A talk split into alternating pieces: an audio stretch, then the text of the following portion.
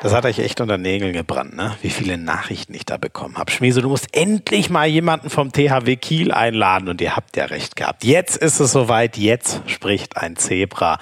Dominik Klein, zehn Jahre THW Kiel. Wer könnte uns den Verein besser näher bringen? Schön, dass ihr dabei seid bei Hand aufs Harz, der Handball-Podcast der Liquimole HBL. Mein Name ist Schmieso oder Florian Schmidt-Sommerfeld. Bin Handball- und Fußballkommentator bei Sky und die Ausgabe hat mir wieder irre viel Spaß gemacht. Muss mich aber gleich zu Beginn entschuldigen. Dominik Klein ist einer unserer Helden, ein Weltmeister von 2007 und wir haben es nicht geschafft, über Gold bei der Heim-WM zu reden. Da könnt ihr jetzt natürlich direkt sagen, da hat der Host aber mal schön verkackt. Wie kann das denn passieren? Kann ich gar nicht so viel entgegnen, außer der Gast hat halt so unfassbar geliefert. Dominik Klein hat so viele geile andere Geschichten dabei gehabt. Wie Philipp Jecher das Siegergehen zum THW Kiel zurückbringt, erklärt er uns. Wer für ihn damals sein bester Mitspieler beim THW war, er hat ja mit so vielen Stars gespielt. Übrigens nicht Jicha und nicht Garabatic. Er hat jemand anderen genannt. Ihr könnt ja schon mal raten, wen ihr so glaubt. Der Mythos THW Kiel. Wieso ist dieser Verein so gut? Was macht ihn aus? Das habe ich noch nie so gut erklärt bekommen wie heute von Dominik Klein. Er war dann zum Karriereabschluss in Frankreich zwei Jahre. Es hat ein Satz vom Präsidenten von Nantes gereicht und dann wollte er dahin. Sehr, sehr interessant. Was macht er jetzt eigentlich nach dem Karriereende? Arbeitet beim Bayerischen Handballverband. Auch darüber, über seine neue Aufgabe erzählt er uns ein bisschen. Was ist es? Ein Gespräch über dicke Champagnerflaschen, über Riesen bei der Nationalhymne, über acht Meisterschaften und drei Champions League Siege. Wahnsinn. Dominik Klein, ein Mensch, der so unfassbar begeistern kann, der selbst zweimal Gänsehaut hatte, weil er so emotional wurde im Gespräch, der transportiert Handball in jedes Herz rein. Ein Mann, der mich und euch so wahnsinnig intensiv in seinen Erinnerungen mitschwelgen lässt. Das ist Folge 15 von Hand aufs Harz mit Dominik Klein.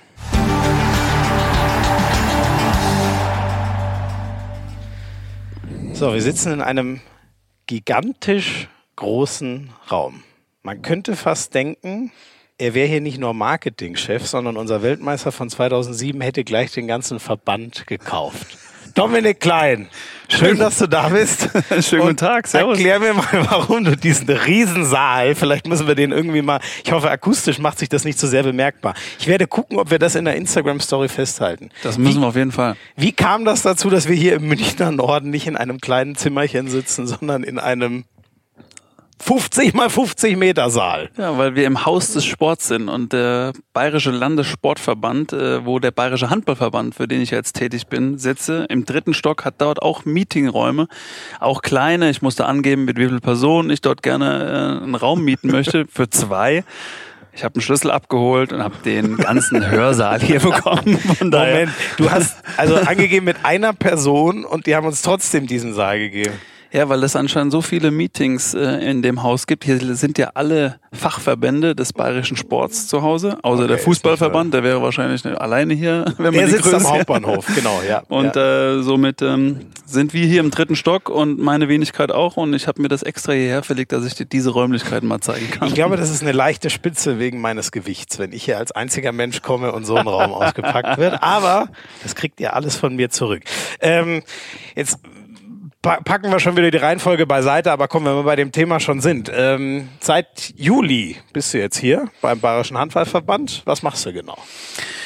Ich bin angestellt als Geschäftsführer der Marketing GmbH, die einen Handballverband oder einen Fachverband hat. Äh, normalerweise ist das eine Stelle, die auch der Geschäftsführer des Verbandes inne hat. Äh, nur gibt's die Marketingmöglichkeiten, die ein Verband hat, mit Partnern zu arbeiten, auch neue Projekte anzuschieben.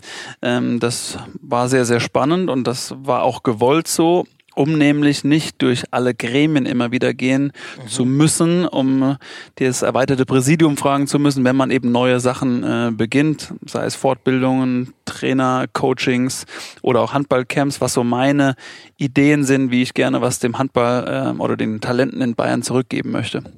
Und das somit quasi ausgelagert. Das haben wir quasi ja auf zwei Beine gestellt und ich äh, quasi als Entscheidungskraft natürlich mit dem kleinen Präsidium, mit dem Geschäftsführer des Verbandes und somit können wir schneller Dinge anschieben und das macht unglaublich viel Spaß, weil dieses Feld wurde noch nicht beackert, ist quasi eine grüne Wiese. Mhm. Wir können in jedem Meeting ein weißes Blatt Papier auspacken und dort wirklich sagen, wie wollt ihr diesen ja, Optimismus und diesen Idealismus, den ich mitbringe, äh, mitgehen, um Dinge ähm, und Handballprojekte anzuschieben in Bayern. Sehr cool.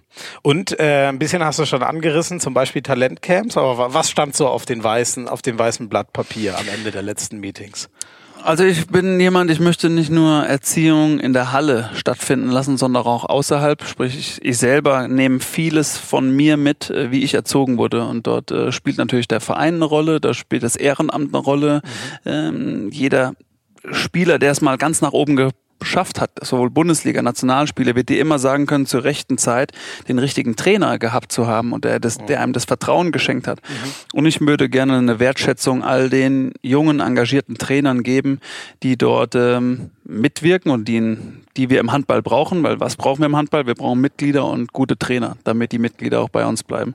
Und das ist was, was ich mir so ein bisschen auf die Fahne äh, gesteckt habe. Und äh, auf dem weißen Blatt Papier war beispielsweise auch, äh, dass man mal Merchandising äh, mal reinnimmt, man ein, ein, ein Blatt der Gemeinschafts äh, ja, der BHV hat äh, in den letzten Jahren wahrscheinlich nicht äh, das Recht gehabt, irgendwo mal äh, dafür zu werben, gemeinsam für gemeinsame Sache zu stehen, weil viele nur engständig an ihren Verein denken. Ich möchte das Ganze ein bisschen aufbrechen und mal ein paar neue Wege gehen und äh, hoffe da auf einen guten Zuspruch und das macht unglaublich viel Spaß, weil man kriegt das direkte Feedback, wenn man ehrlich auf die Leute zugeht, kriegt man auch Ehrlichkeit zurück. Und ähm, das Ganze für die Talente, es kommt noch einiges auf mich zu, glaube ich. ähm, wie, wir haben in, in Bayern gerade einen Verein in der Liquimoli HBL äh, mit Erlangen, auch ganz ambitioniert. Coburg hätte es fast zurückgeschafft, haben am Ende sich Nordhorn geschlagen geben müssen im Aufstiegskampf. Ähm, dein alter Verein, Großwallstadt, nicht mehr auf dem Leistungsniveau früherer Tage. Wie steht's denn so um den, um den bayerischen Handball? Was findest du so für eine Wiese vor? Ich würde gerne den, den Zweitligisten Rimpa noch gerne mit reinnehmen mhm. und äh, da wir jetzt in München äh, zu Hause sind, auch äh, Fürstenfeldbruck in der Regionalliga nennen, weil das ist natürlich auch was, was... Ähm, du nennst das noch Regionalliga? Dritte Liga. dritte Liga ja, Süd. Hört sich, ne? hört sich, das besser an für dich als Regionalliga? Absolut. Ja, okay, alles klar. Jetzt sind wir in der dritten Liga. Ähm, ja gut, die Zahlen haben schon, machen schon was äh, damit, das nächste Ziel zu erreichen.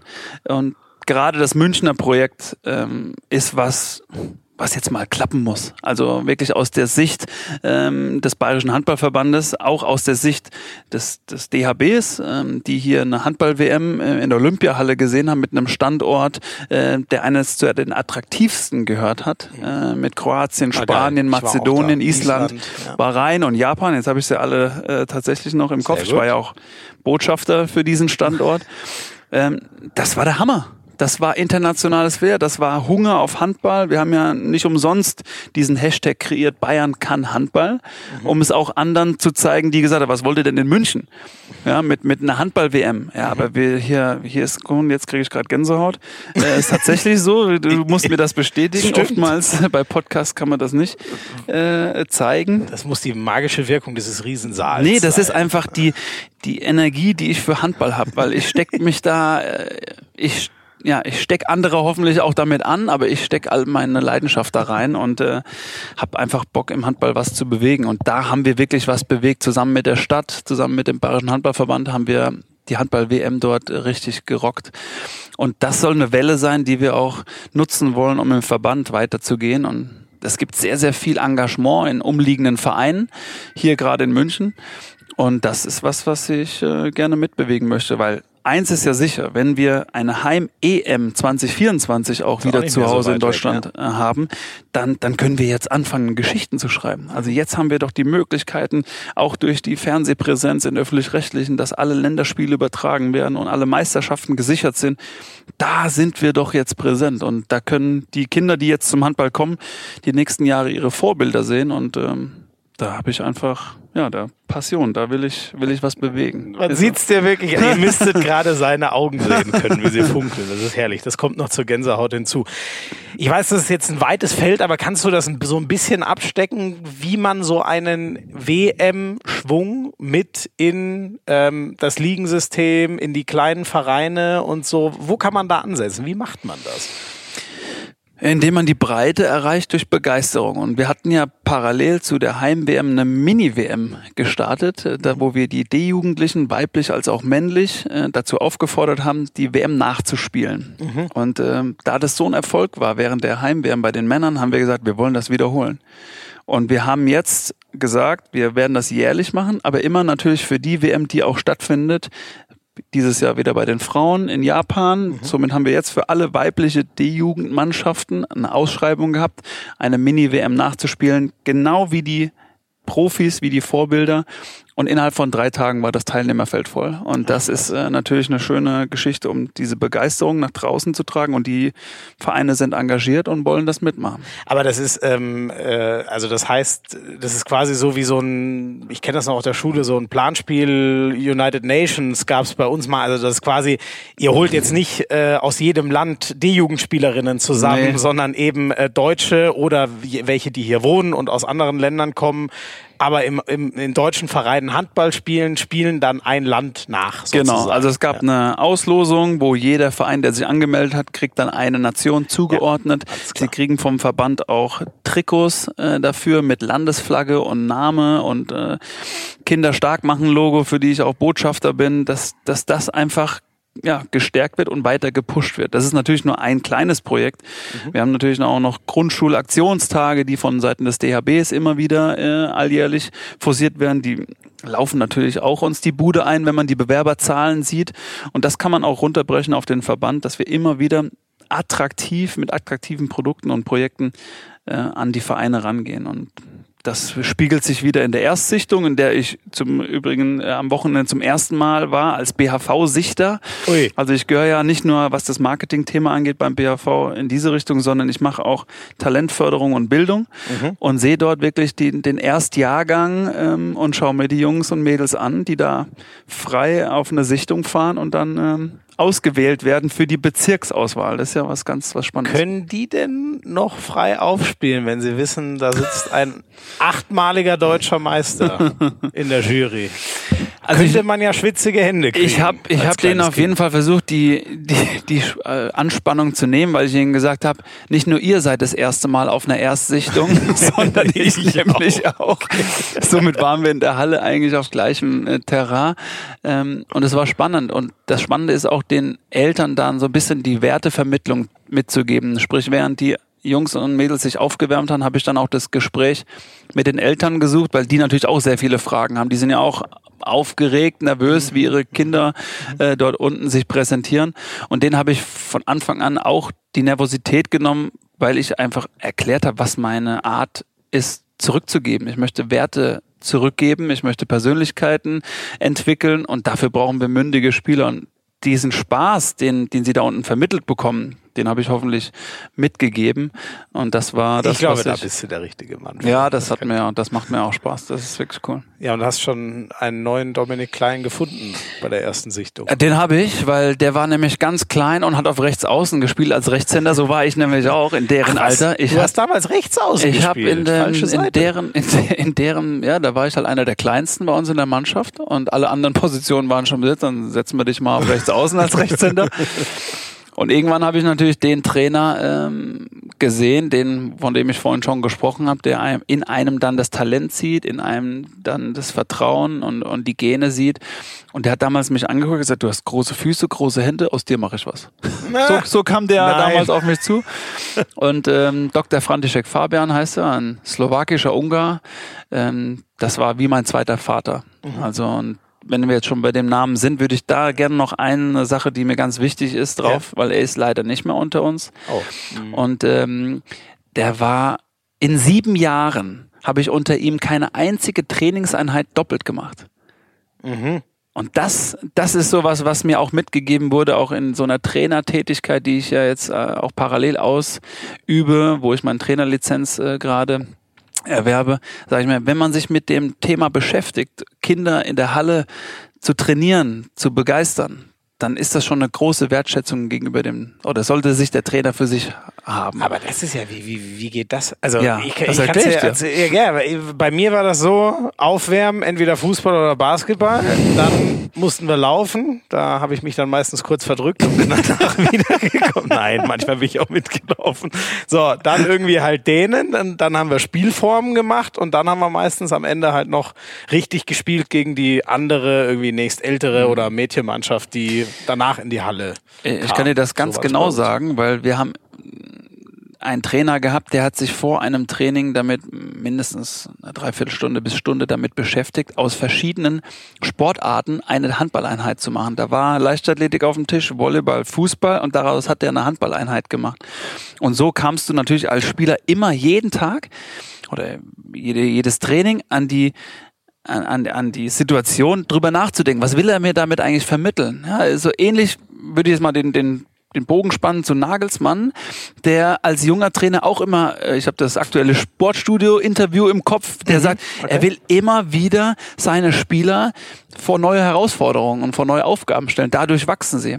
Fußballtrainer von RB Leipzig, muss man Ja, ganz kurz sagen. ist man das, muss man das beim Handball-Podcast Vielleicht. nennen? Ich, ich, ich gehe mal. Hab, Ja. Wir haben vorhin drü- kurz drüber gesprochen. Ich, Ja. ich habe manchmal die Schwäche davon auszugehen, dass wenn ich was weiß, dann werden das schon alle anderen auch wissen. Den wollte ich jetzt mal vorbeugen. Ja, gut. Aber äh, das hat mich beeindruckt. Und auch auf die Frage, die er damals gestellt bekommen hat als junger Trainer, wie er so schnell diese Autorität oder die, diesen Respekt von den Spielern bekommen Ja. hat. Und da antwortet er einfach, oder einfach, er antwortet damit, er hat Spieler, die wollen besser werden. Und wenn du derjenige bist, der die besser macht, Mhm. weil sie zum nächsten besseren Verein, zum Topverein, in die Nationalmannschaft wollen, dann hast du den Respekt ganz schnell Ja, verdient. okay. Und das war eine, das war eine geile Antwort, weil dem, dem kann man jedem jungen Trainer ja nur nacheifern und, und das parallel hinlegen, zu sagen, ja, beschäftig dich mit deinem Thema, was du deinen Jungs und deinen Mädels weitergeben willst und dann äh, guck, was bei rauskommt. Natürlich haben wir in den sieben Jahren unter ihm trainiert Aufwärmspiele gehabt, die hat kein Mensch verstanden. ja, oder er selber hat sie teilweise nicht Ist ja verstanden. egal, du musst ja nur warm werden. Ne? Völlig wurscht, was da Und funktioniert. äh, und was das nicht. war aber äh, eine tolle, eine tolle Zeit und ähm, das haben wir dann sogar, habe ich jetzt die letzten beiden Jahre, nachdem ich aufgehört habe, das war ja mein Wunsch, ihm nochmal zu danken, meinem Heimatverein zu danken und habe einen Ferry Cup ähm, gegründet, das ist ein Jugendturnier, ihm zuliebe, äh, seinem Engagement da ja nochmal eine gewisse Bühne zu geben. Und ähm, da wär, wurden jetzt oder haben jetzt zwei Jahre das hintereinander gemacht, ihm zuliebe die Mannschaften eingeladen, die er auch selber mal trainiert hat. Also die Vereine, die B-Jugendmannschaften. Und das war so der, der Ferry Cup mit einem Wanderpokal. Und das war immer eine Energie, kannst du dir vorstellen, wenn Leute, wenn, wenn eine Person derjenige ist, der alle vereint, wo alle, alle an jemanden denken, dann ist das äh, der nächste Gänsehautmoment, äh, für den es einfach sich gilt, ähm, reinzuhängen und, und dafür zu leben. Das ist wirklich cool. Ey, das, das wird eine Folge von, für den Daniel Meyer von der HBL. Der hat auch mal Gänsehaut bekommen äh, beim Podcast mit Finn Lemke. Den wird das sicher freuen. Ich bin Na gespannt, ob er auch genau wie du wieder Gänsehaut bekommt. Mal gucken, was Ähm, wir noch für Themen haben. Ja, viele, viele. Da sagst du schon genau das Richtige. Wir müssen jetzt natürlich noch einmal, bevor wir weitermachen, Ja. da wo wir jetzt eigentlich gerade schon waren bei dir, müssen noch mal ganz kurz natürlich über das aktuelle Sportliche reden. Ich schätze, die, die Leute äh, interessiert deine Meinung als äh, ARD-Experte ja jetzt auch.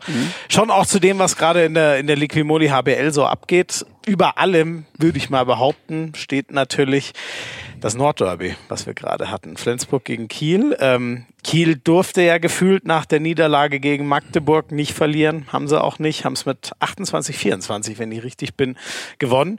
Äh, hast du Nordderby ausführlich sehen können? Ich habe komplett das ganze Spiel natürlich gesehen, weil Sehr das gut. ist natürlich was, was einem, wenn man selber über 33 äh, Nordderbys gespielt hat. Ah, weißt du sogar die Zahl? Naja, genau? ich weiß das deswegen, weil 33 ist ja mein eine Zahl, Ja, mein ja. Markenzeichen, wenn man so will.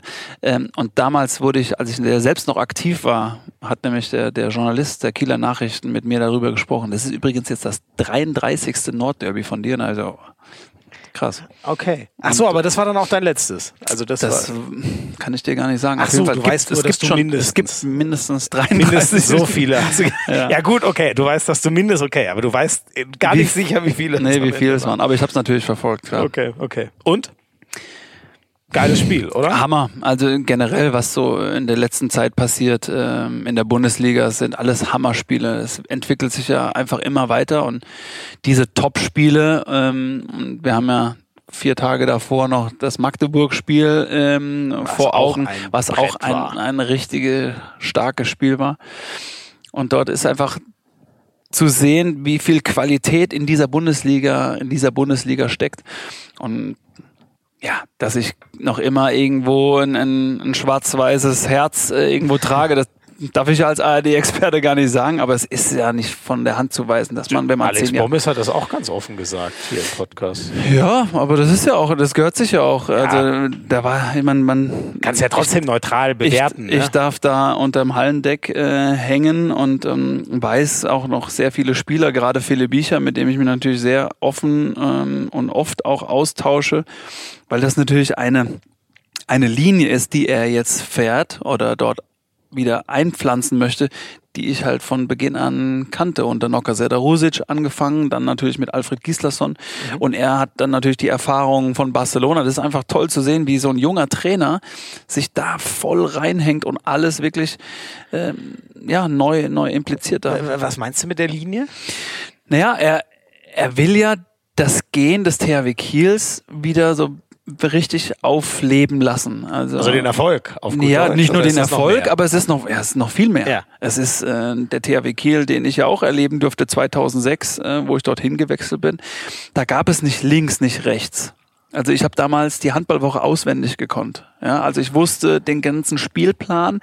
Ich kam dorthin an Dorfplatz in Melsdorf, da wo ich gewohnt habe, Nachbarschaft Witkauf-Titschnik, Nikola Karabatic. Und der Umzug ist getan, Eltern sind da, die Jungs kamen auch gerade, nächsten Tag war Vorbereitungsbeginn und ich habe denen gesagt, ey Jungs, wisst ihr eigentlich, wen der HSV geholt hat, wen Flensburg geholt hat? Die haben den Latzkowitsch, den Jun, den Sousa, alle sind, alle sind da. Das wussten die nicht. Da habe ich gesagt, das gibt's doch gar nicht. Wie, wie, ihr wusstet das? Ihr müsst doch wissen, wer eure Gegner und dann, der sagt, ja, das ist mir egal. Wo wir sind, ist oben. Dieses Gen, dieses ich wollte es gerade sagen. Nichts anderes hätte ich bei Nikola Karabatic ja. erwartet, weil so hat er auch seine ganze, sein ganzes Leben lang gespielt. Das ist aber krass. Du bist da dann bildlich an die Hand genommen. Und wenn du dann noch einen Stefan. Löwgren als Kapitän hast, das eh eine Lichtgestalt ist, der würde den ganzen Saal hier ausfüllen mit seiner Aura, ähm, dann, dann bist du einfach auf diesem Zug und mhm. du gehst nicht links und gehst nicht rechts. Und das war schon eine geile Zeit, die, die sehr, sehr prägend war äh, für alle, die zu dieser Zeit dort spielen durften, auch unter Nocker trainieren durften. Und mit solchen Weltklasse-Spielern, wir haben es ja 2007, war dann nicht nur Weltmeisterschaft, sondern dann war ja das Triple auch noch. Mhm. Ähm, und das ist ja Wahnsinn. Also da, da könnte man einen ganzen Podcast drum füllen. Ja, ihr, ihr habt wirklich alles gewonnen damals. Ich merke schon, wir wollten ja eigentlich mal kurz über die aktuelle HBL reden. es ist mit dir schwierig beim Thema zu bleiben. Wir kommen aber gerne auf die ganzen Kieler Geschichten ja. nochmal zurück. Lass einmal kurz bei Philipp Jiecher mhm. bleiben. Ähm, jetzt hat er das Spiel in Magdeburg äh, verloren. Ich fand es ganz interessant. Er sagt bei Sky im Interview nach dem äh, Nordderby dann, äh, als er gefragt wird, war ja ein Muss-Spiel, musstet ihr gewinnen? Was zum Beispiel übrigens Patrick Winzek auch bestätigt hat in mhm. Interviews danach. Er sagt, nee ich finde nicht, dass wir hier irgendwie, also wir haben ein gutes Spiel gemacht, auch gegen Magdeburg, haben halt nicht gewonnen, aber nee, wir mussten hier nicht gewinnen, aber jetzt haben wir es trotzdem geschafft, so ungefähr. Fand ich schon interessant. Also der war so gar nicht bereit, sich irgendwie diesen Druck aufzuladen. Ich glaube, weil er den Druck auf die Spieler auch projiziert. Das ist ja genau das, was ich mit dem Gehen meine. Du hast ja früher beim THW Kiel einen Vertrag unterschrieben mit dem nicht mit der Bitte, sondern mit der Pflicht, am Ende einen Titel zu holen. Und am mhm. besten den deutschen Meistertitel. Mhm. Und das war früher schon so diese, ja, natürlich kommt daher auch diese äh, Gewohnheit, am Ende auf dem Rathausplatz zu stehen, aber das war ja immer auch aus Spielersicht das war normal. Mhm. Und ähm, heute hat er es allerdings in seinen Reihen auch mit Spielern zu tun, die nicht die Auserwählten sind, mhm. sondern sie konnten es wählen ein Nikola Billig, ein Andreas Nilsson, die hatten ja, bevor sie in die Bundesliga gekommen sind, mit Sicherheit auch andere Gebo Angebote von Westbrem, von Kielce, von Paris etc. Dann konntest du dir als junger Spieler kannst, konntest du dir heute das aussuchen. Aber früher warst du derjenige, der vom THW Kiel angerufen wurde und er sagt, alles klar, legst du auf und läufst los. Ah, da gab's, so. wenn Kiel angerufen hat, früher gab's keine, kein Überlegen. Also das waren die Zebras, das waren das, wo, wo du hin wolltest. Und äh, ich glaube, dass das schon äh, auch an der Mentalität und an der Einstellung was getan hat, wenn man äh, wenn man in, in der anderen Situation war. Und das will er einfach wieder dieses Verständnis dafür. Natürlich ist es Druck. Wir, wir müssen hier gewinnen. Ja. Aber der muss selbstverständlich sein. Und dafür muss ich auch viel arbeiten, weil von Philipp Bicher kommt ja auch der Satz und der, der ist ja auch richtig. Zum THW Kiel zu kommen, ist sehr schwer. Beim THW Kiel zu bleiben, ist noch schwerer. Ja. Und ja. das, das setzt er den, äh, das schmiert er den aufs Brot. Ja, mhm. Und das ist genau die Mentalität, die er wieder, wieder ranbringen will. Er hat cool. einen sehr hohen Anspruch an sich selbst, an den Verein, an die Vereinsführung.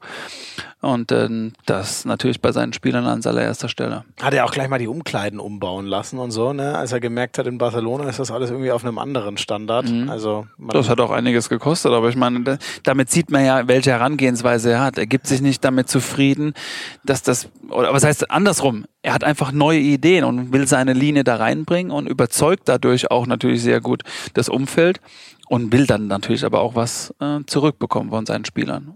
Und das sieht man. Und holt er denn die Meisterschaft in seinem ersten Jahr als Chef? Es wäre ihm zu wünschen. Also haben andere auch schon geschafft. Mike also, Machulla. Mike Machulla. Und der hat natürlich was dagegen mit, sein, mit seiner Truppe. Ähm, auch Bennett Wiegert mit seinem, mit seinem, wenn man jetzt mal die jungen Trainer, die ehemals auch auf der Platte standen und da diesen, diesen kommunikativen Trainerstil äh, haben, die haben alle was im Köcher, finde ich. Also Magdeburg, Rhein-Neckar-Löwen äh, ist auch eine spannende Situation, auch mit einem jungen Trainer, der vielleicht noch nicht diese kommunikative Schiene äh, im ersten im ersten Jahr schaffen kann oder am Anfang schaffen kann. Wegen der Sprachbarriere. Wegen der Sprachbarriere, ja? Wobei weil der er- schon, äh, also Deutsch verstehen tut er super, selber Okay. sprechen traut er sich, glaube ich, eher noch nicht so. Aber Deswegen die Ansprachen sind, meine ich, auch noch auf Englisch. Ich glaube äh, auch insgesamt. Gute Frage. Im, in Auszeiten, Wir ja, so interviewen man ihn auf jeden genau. Fall auf Englisch. Ja, ich glaube, macht Und so ähm, wird das spannend zu sehen, wie sie sich als Mannschaft da, da finden. Haben natürlich auch überragende Neuzugänge. Mit einem habe ich ja jetzt auch äh, zwei Jahre zusammenspielen dürfen. Roman Lagarde, äh, Mhm. der diese Bundesliga für meine Begriffe sehr bereichert und kriegt auch vollstes Vertrauen. Spielt jetzt schon im Mittelblock zum Beispiel. Zum Beispiel, ja. Ähm, als ich ihn damals gesehen habe, werde ich auch nie vergessen, die kamen äh, verspätet zur Vorbereitung, weil sie mit der französischen Juniorennationalmannschaft noch äh, WM gespielt haben, haben dort Bronze geholt. Dann habe ich nach zwei Wochen mit ihm zusammen im Trainingslager, habe ich danach gesagt, fang an, mal Deutsch zu sprechen. Du wirst irgendwann in der Bundesliga Nein! spielen. Ja, ja, ja. Das habe ich ihm damals schon gesagt. Und ähm, Das hast du ihm 2016 damals Genau, gesagt. genau, genau, genau. Ja, weil man das sieht. Man sieht ja gewisse Charaktere, gewisse Körperlichkeiten, Spielverständnis. Und wir hatten noch einen, ähm, in der, mit dem er bei den Junioren-Nationalmannschaften war, Dragan Pechmalbeck, der aber der im Mittelblock spielt. Der hat auch schon überragende Spiele in der Abwehr äh, gemacht bei Nantes. Und äh, da habe ich gesagt, dann nehmt euch mal gleich eine Lehre. dann könnt ihr da Und hat er es gemacht? äh, nee, hat er nicht gemacht, aber ich schreibe ihm ab und zu, weil er textet ja und postet ja äh, fleißig auf Deutsch. Also er gibt sich da anscheinend ganz schön Mühe. Sehr geil, ey. Was man von dir alles erfährt, das ist ja unglaublich. Ähm, ja, Kiel, ähm, äh, aber Kiel ist schon der, der Meisterschaftsfavorit, oder? Ja. Also das ist für, so mein Eindruck nach dem ersten äh, das ist der. Meisterschaftsfavorit für alle anderen 17 Bundesliga-Trainer auch. Da dürfte der ARD-Experte jetzt nicht, anderes, nicht anders antworten. Ich sehe trotzdem, und das ist eigentlich auch ein spannendes Thema, viele sagen immer, dieses Jahr mit drei oder vier Minuspunkten wirst du, äh, das so geht's dies Jahr nicht aus. Mhm. Ja, aber letztes Jahr waren wir auch nur bei sechs. Ja, äh, also deswegen, das ist Aber immer so dir spannend. das- ich kann's ich kann mir, ich kann mir es nicht vorstellen, aber wir kommen doch so jedes Jahr letztes immer Jahr. auf diese Diskussion, Ja, dass wir sagen, ja, aber da oben die Spitze ist einfach sehr, sehr, sehr eng. Und Ja. Meisterschaften gewinnst du äh, natürlich da oder verlierst du sie da, wo du die Punkte eben ähm, locker einplanst. Aber siehe Balingen jetzt auch wieder, das ist halt immer wieder das, das heiße Pflaster. Balingen-Melsungen, Wahnsinn. das war ein Schocker, oder? Für dich auch. Ja. Mit Hätte ich- 13. hätte die ich so nie gedacht. Dass man in Balingen verliert, habe ich selber schon äh, mit THW Kiel, äh, dass da eine andere Stimmung herrscht. Ähm, ich habe es auch gesagt, auf Heiko Grimm angesprochen. Das ist nicht einfach ähm, für einen Trainer, dann nach so einem Spiel da die richtigen Worte äh, zu fassen. Ich fand es nur ein bisschen frühzeitig, äh, da auf eine Trainerfrage einzugehen, weil am Ende sind ja auch Spieler, die auf der Platte stehen und die Mentalität. Hat Axel Gerken ja auch gesagt, in dem Spiel, da hätte jeder nebendran stehen können, das wäre heute nichts geworden. Mhm, wahrscheinlich. Und sie haben es ja im nächsten äh, Spiel eindrucksvoll gezeigt. Also jetzt am, mhm. äh, äh, im, am, im Spiel danach einen klaren Sieg eingefahren. Also kleines Gegen Magdeburg. Statement schaffen können. Äh, gegen die Kielbezwinger, genau. Mit, genau. Ich weiß gar nicht, wie ist es ausgeht. Jetzt bin ich, ist es 27, 24? Zwei oder drei Tore. Zwei Tore. Zwei Tore. Tobias Reichmann hat am Ende den Abpraller von Julius Kühn noch reingemacht und da waren es zwei. Mhm. Ähm, ist denn, äh, müssen wir, müssen wir, wen müssen wir noch so in den Favoritenkreis um die Meisterschaft äh, mit reinnehmen? Also Kiel, ja, Flensburg, die, die vier reichen, oder? Melsung oder oder Melsung oder Magdeburg? Wen meinst du jetzt mit die vier? Magdeburg, Magdeburg, Rhein-Neckar-Löwen, Flensburg, Kiel. Mhm. Das ist schon so ein Rennen da. Da geht's um die Meisterschaft. Und was ist mit Hannover Burgdorf, dem ungeschlagenen Team, dem letzten verbliebenen ungeschlagenen Team gerade in der Liga? Also ist auch für mich überraschend. Mhm. Ähm, Finde ich allerdings auch wieder eine Geschichte, die auch so eine Bundesliga wieder schreiben kann oder auch so ein, so ein so ein Spirit, der dort. Ich habe jetzt gerade erst auch ähm, Stimmen zum Spiel von von Kastening äh, gehört, der dort ja auch für immer für Wirbel sorgt auf der rechten Außenbahn, der dann sagt, was ist so euer Erfolgsrezept? Da sagt er ja, das ist diese, diese gute Mischung zwischen jung, alt, international, deutsch, Nationalspieler. Und ich glaube, dass auch da wieder Trainer äh, und Co-Trainer immer für ein, für ein gutes Konzept äh, mhm. möglich sind. Ike Romero als die Spanier, ja genau. Genau, Ike Romero, Romero. Carlos Ortega. Mhm. Und das, äh, das spürt man, wenn eine, wenn eine Mannschaft, wenn, wenn eine Mannschaft sich mit dem Trainer so verbündet, dass, dass die jetzt ein, an einen Weg glauben äh, und Zielvorgaben haben vielleicht ist es auch die Unbekümmertheit, die man teilweise braucht, wenn man nicht, wenn man nicht weiß, Hannover, wüsste, hättest du gewusst, wo Hannover am Ende steht, nach den Abgängen, nach dem Umbruch, Hefner nee, weg und ich hätte auch nicht gedacht, Torwart, äh, ich hätte vor zwei Jahren nicht gedacht, dass sie so gut sind, ich hätte letztes Jahr nicht gedacht, dass sie so schlecht sind, ich hätte dieses Jahr nicht gedacht, dass sie wieder so gut sind. Also bei denen mache ich gar keine Prognosen mehr. Deswegen waren die Erwartungshaltungen wahrscheinlich bei jedem nur ein bisschen nach unten geschraubt, erstmal abwarten und dann ist es ja umso schöner, dass eine Mannschaft so viele Punkte jetzt schon einfährt. Ja? Vor allem auch dann Kastening, hast du gesagt, der hat gegen Lemmo gefühlt äh, sechs Tore in fünf Minuten gemacht. Also ganz so war es nicht, aber Gefühle. Mhm. Unfassbar, was der da von rechts außen reingeballert hat. Und Morten Olsen ist ja, ich habe heute gelesen, er will leider aufhören nach der Saison. Man fragt sich, was der Scheiß, sorry dafür soll, so wie der gerade spielt. Das habe ich auch noch nicht gehört. Aber das, ja, auch das könnte ja ein Grund sein, warum der so aufspielt. Wenn er innerlich Aha. sich diese Frage gestellt hat, wie lange mache ich noch, fühle ich mich wohl, soll ich jetzt aufhören, halten meine Knochen noch? Und dann spielt er halt befreit auf. Das ist halt, ich meine, das Castaning, die Dinger da reinweise reinzwirbelt, äh, das ist ja seine, seine Type, seine Type. Mhm. Aber ja, auch bei so jemand, ähm, Morten Olsen, Vertrauen, Leader, Spielmacher, Lass, und dass der eine Fackel im Arm hat, okay, da brauchen wir eh nicht drüber sprechen. Ja, ist ja auch oft genug im Kraftraum dafür. ähm, sonst noch was? Habe ich irgendwas vergessen? Noch was, was dir in der Liga, du scheinst viel zu gucken, ne? Du hängst, also bei Sky gibt's ja alle Spiele zu sehen und du scheinst gefühlt 306 sind es ja, glaube ich, am Ende des Jahres. Du scheinst gefühlt 298 davon zu gucken, so wie, so wie du hier frei aufquatscht. Ja, das kommt ja auch, äh, das Interesse ist ja auch einfach da. Ähm, nicht nur aufgrund dessen, unser fünfjähriger Sohn, den haben wir noch gar nicht ins Spiel gebracht, der will natürlich auch immer wissen, der ist so zahlenaffin. Der will dann immer, ja, der will immer wissen, der will immer wissen, der will auch immer wissen am nächsten Tag, wenn er da schon ins Bett musste, weil er nicht zu Ende gucken kann, die erste Frage am nächsten Tag, wie ist ausgegangen? Cool. Und dann sage ich, ja, Magdeburg hat gewonnen. Und dann sagt er, wie viel? Wie war der genaue Stand? Und, so. und dann geht's ihm nur darum, wer hat wie viele Tore. Und äh, da bin ich dann immer ein bisschen aufgeschmissen, weil ich mir natürlich nicht das Ergebnis merke, sondern wer halt dann am Ende äh, gewonnen hat. Aber oh Gott, ich könnte es dir jetzt auch schon. Wie ist zum Beispiel Magdu 32, 31? Ist das richtig? Ich weiß es gar nicht mehr. Siehst du, ich weiß. Naja, wir könnten jetzt den Spaß äh, übermitteln. Ich weiß es auch nicht mehr, weil ich habe ARD geguckt. ja, wir müssen einmal kurz darüber sprechen.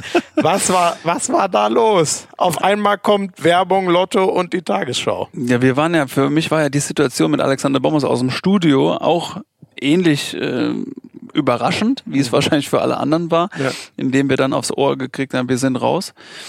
Ähm, Aber gut, das äh, ist wahrscheinlich wie für alle enttäuschend, dass wir da nicht mehr unseren Senf dazu abgeben konnten äh, für nach dem Spiel. Ja, nach so einem Spiel, genau. Hätte ich mal, hätte ich mal Facebook Live direkt angemacht. So, weißt du, so baff. Hast du nicht reagiert. Ja, siehst du, das ist mir dann auf dem Weg nach Hause gekommen im Auto. Da ich mir, boah, das wäre, Weißt du, wer das gemacht hätte? wer? Stefan Kretschmer. Ja, super. Deswegen ist der halt noch eine Stufe über alle. Naja. Gucken wir mal. Ob der im Zwirn dann da unten gestanden hätte. Im Zwirn? Naja, hat er seine, seine Marke hat er da jetzt ja gut platziert. Ach so, ja, oh, oh, da bist du jetzt. Oh Gott, das, oh Gott, jetzt verwischt mich auf, aus der kalten Hose. Ich weiß, also, wir, wir, können wir jetzt sagen, oder? Also, es geht um Puma. Die haben wir jetzt bei Sky auf der Brust, das stimmt, aber ich habe keine Ahnung, ob Kretsche da was mit zu tun hat, muss ich ehrlich sagen. Komm, wer- Du hast ja gerade gesagt, wenn der schon überall die Finger hat, dann hat er sie damit auch. Oh Gott, ich, da muss ich ihn fragen. Da bin ich jetzt auf ganz dünnem Terrain. Ich glaube, das ist ein guter Zeitpunkt, äh, Mal hier mal diese Rubrik abzukarten und schnell in die zweite reinzustarten. Gleich gibt's mehr von Dominik Klein, privat und persönlich. Ja, eigentlich, äh, ich weiß gar nicht, wo man bei dir anfangen soll.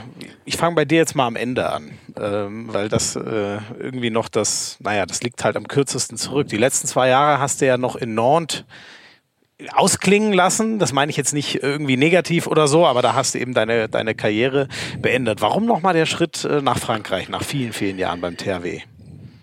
Viele, viele Jahre beim THW. Das hätte ähm, natürlich, wenn man so eine Ehe eingeht, noch länger gehen dürfen für einen selber, der einem ähm, da sehr ans Herz gewachsen ist. Damals war allerdings die sportliche und das Angebot so, dass es nur ein Jahr äh, noch gegeben hätte.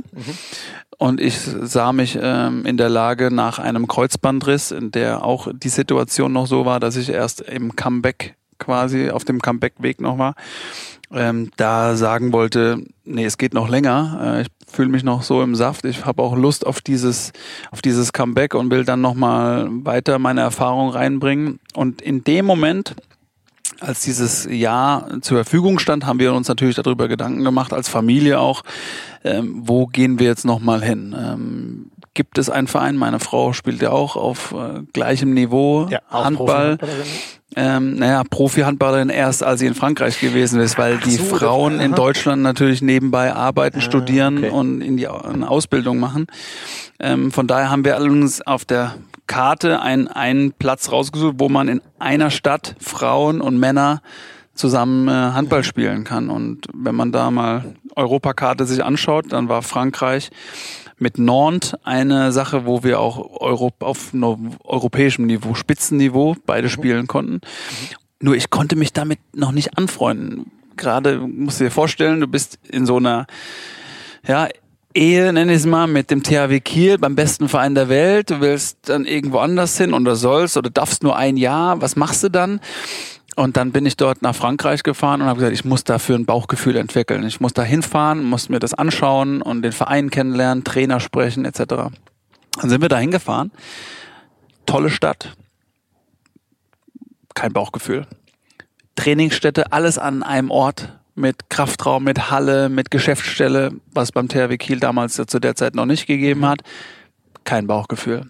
So, was machst du jetzt? Jetzt gehst du in das Gespräch rein. Dir sitzt gegenüber der Präsident, der Trainer, der Dolmetscher, dein Berater, auch noch ein Berater.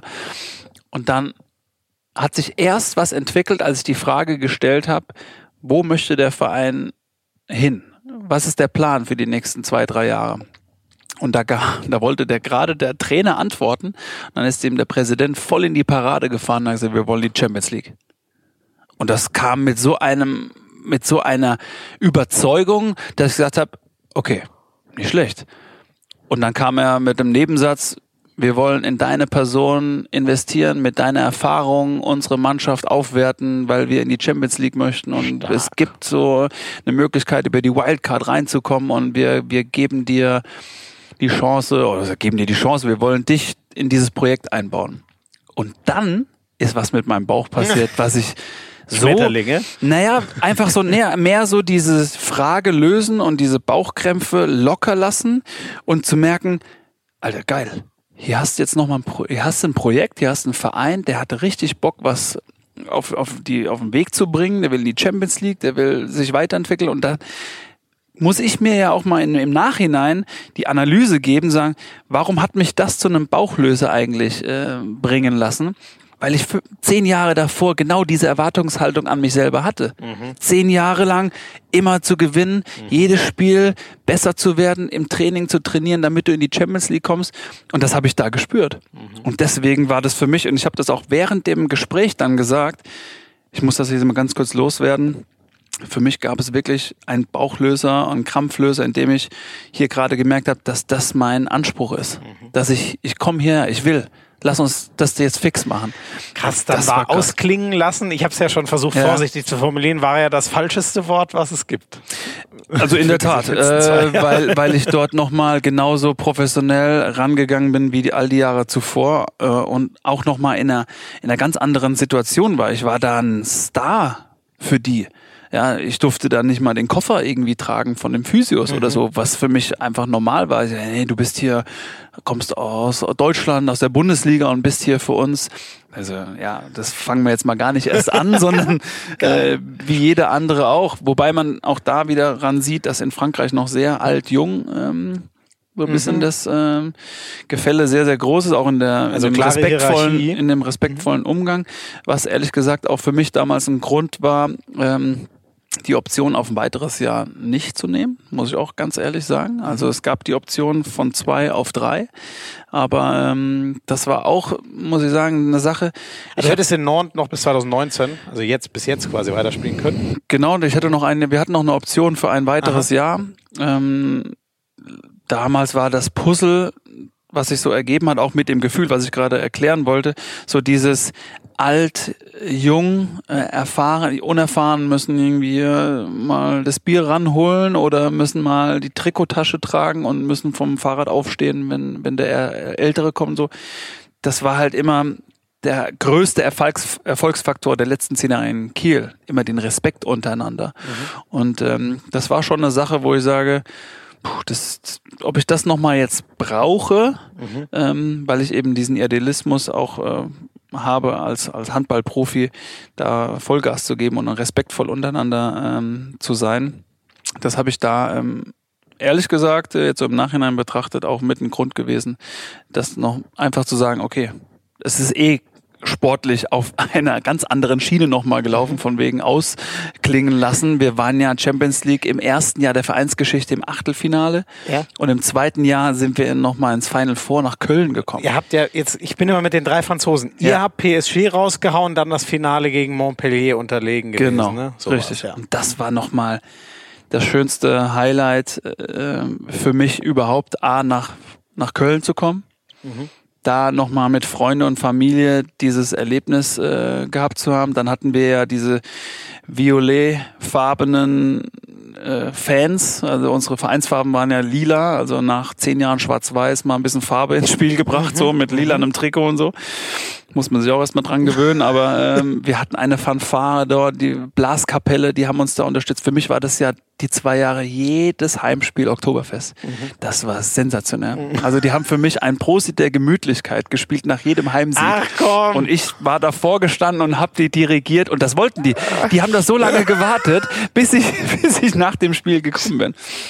Und das war, ich konnte dort einfach nochmal komplett das aufleben ähm, mit den, mein, mein, mein Jubel nach Toren und so weiter. Das ist natürlich bekannt, aber das, das wollten die, die haben das gefordert. Mhm. Wo, wo man sich manchmal selbst blöd fühlt, wenn man hier immer wieder in Deutschland die, die Menge bewegt. Da haben die mich angepfiffen und haben geguckt, so mach mal, komm, mach mal, mach mal, war so aller Harald Schmidt hier mit, mit, mit der Schulter.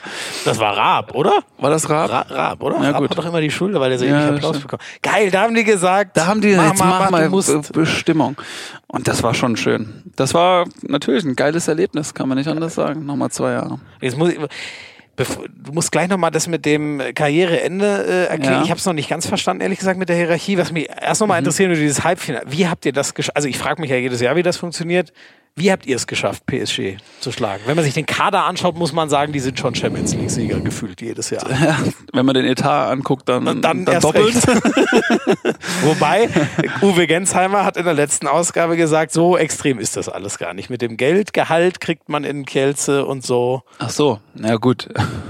Wir reden dann quasi von da zu da, also ähm, ja, egal. also alles auf hohem Niveau, aber Genau. Uwe hat das so dargestellt, als wären die jetzt auch nicht viel reicher, aber hätten, was Gehalt angeht, aber hätten halt sehr gute Strukturen, viele Physios und so. Ja, viele Physios, das hat den, den, den Etat auf 18,1 Millionen Euro hochgeschossen. Ich sehe schon, du siehst das etwas anders. Du Naja, man muss das so sehen, dass, ich meine, das ist ja genau da äh, zur Geltung gekommen. Eine Mannschaft, die mit sehr viel Leidenschaft, die mit sehr viel Teamfähigkeit, die mit sehr viel ja, Bissigkeit äh, da ein, ein Übergegner äh, einfach an die Wand gespielt hat durch, durch diese, was halt einfach in einem Final Four auch immer wieder möglich ist. Das andere Halbfinale war Montpellier gegen Skopje, wo quasi auch der Underdog quasi äh, Skopje rausgehauen hat. Skopje hat, glaube ich, auch den höheren Etat als gefühlt als Montpellier, oder? Ohne es genau zu wissen. Das weiß ich, das weiß ich gar nicht. Auf jeden Fall, das war einfach ein, für mich auch nochmal das Highlight schlechthin, ähm, so, so ein Spiel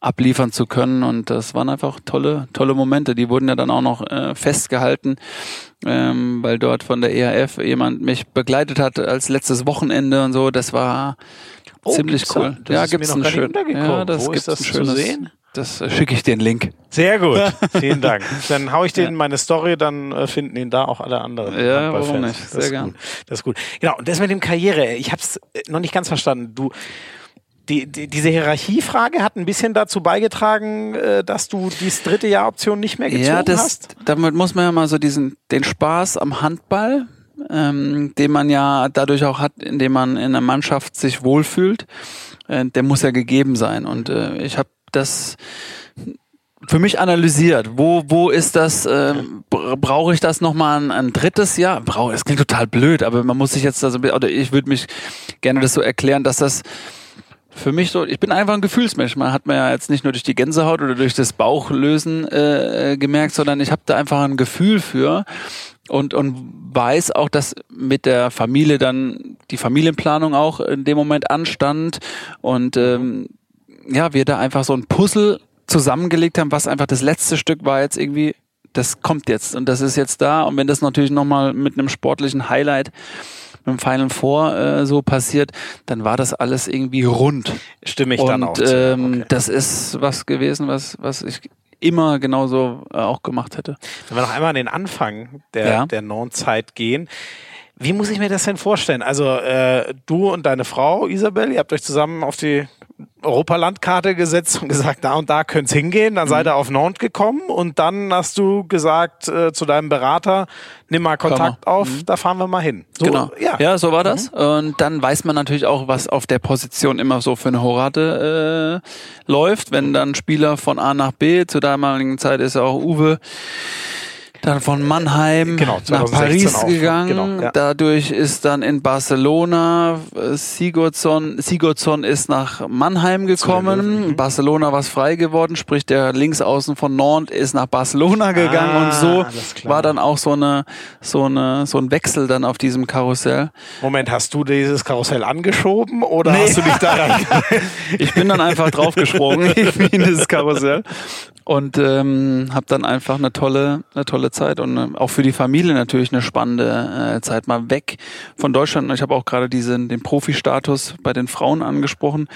Dort in Frankreich herrscht viel mehr Geld in der Sportförderung. Äh, sprich, dort hat sie eine Mannschaft gehabt, wo 14 Profis ähm, waren. okay. Sehr cool. Nach der Schule ähm, gibt's da für die, für die Mädels wirklich einen, Profi-Status, weil aber auch die Unterstützung vom Staat und vom Land Ja, da ist. Dann, ne, so die Departements, die einzelnen machen da viel und so, ne?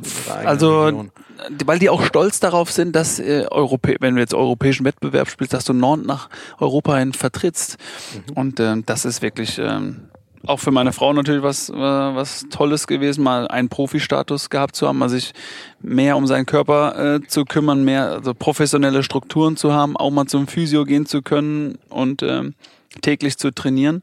Und dann waren natürlich unser Sohn, ähm, wir hatten ein Au-pair-Mädchen auch aus Deutschland mitgenommen. und hatten im ersten Jahr jemanden aus Kiel dabei und im zweiten Jahr jemanden aus Australien.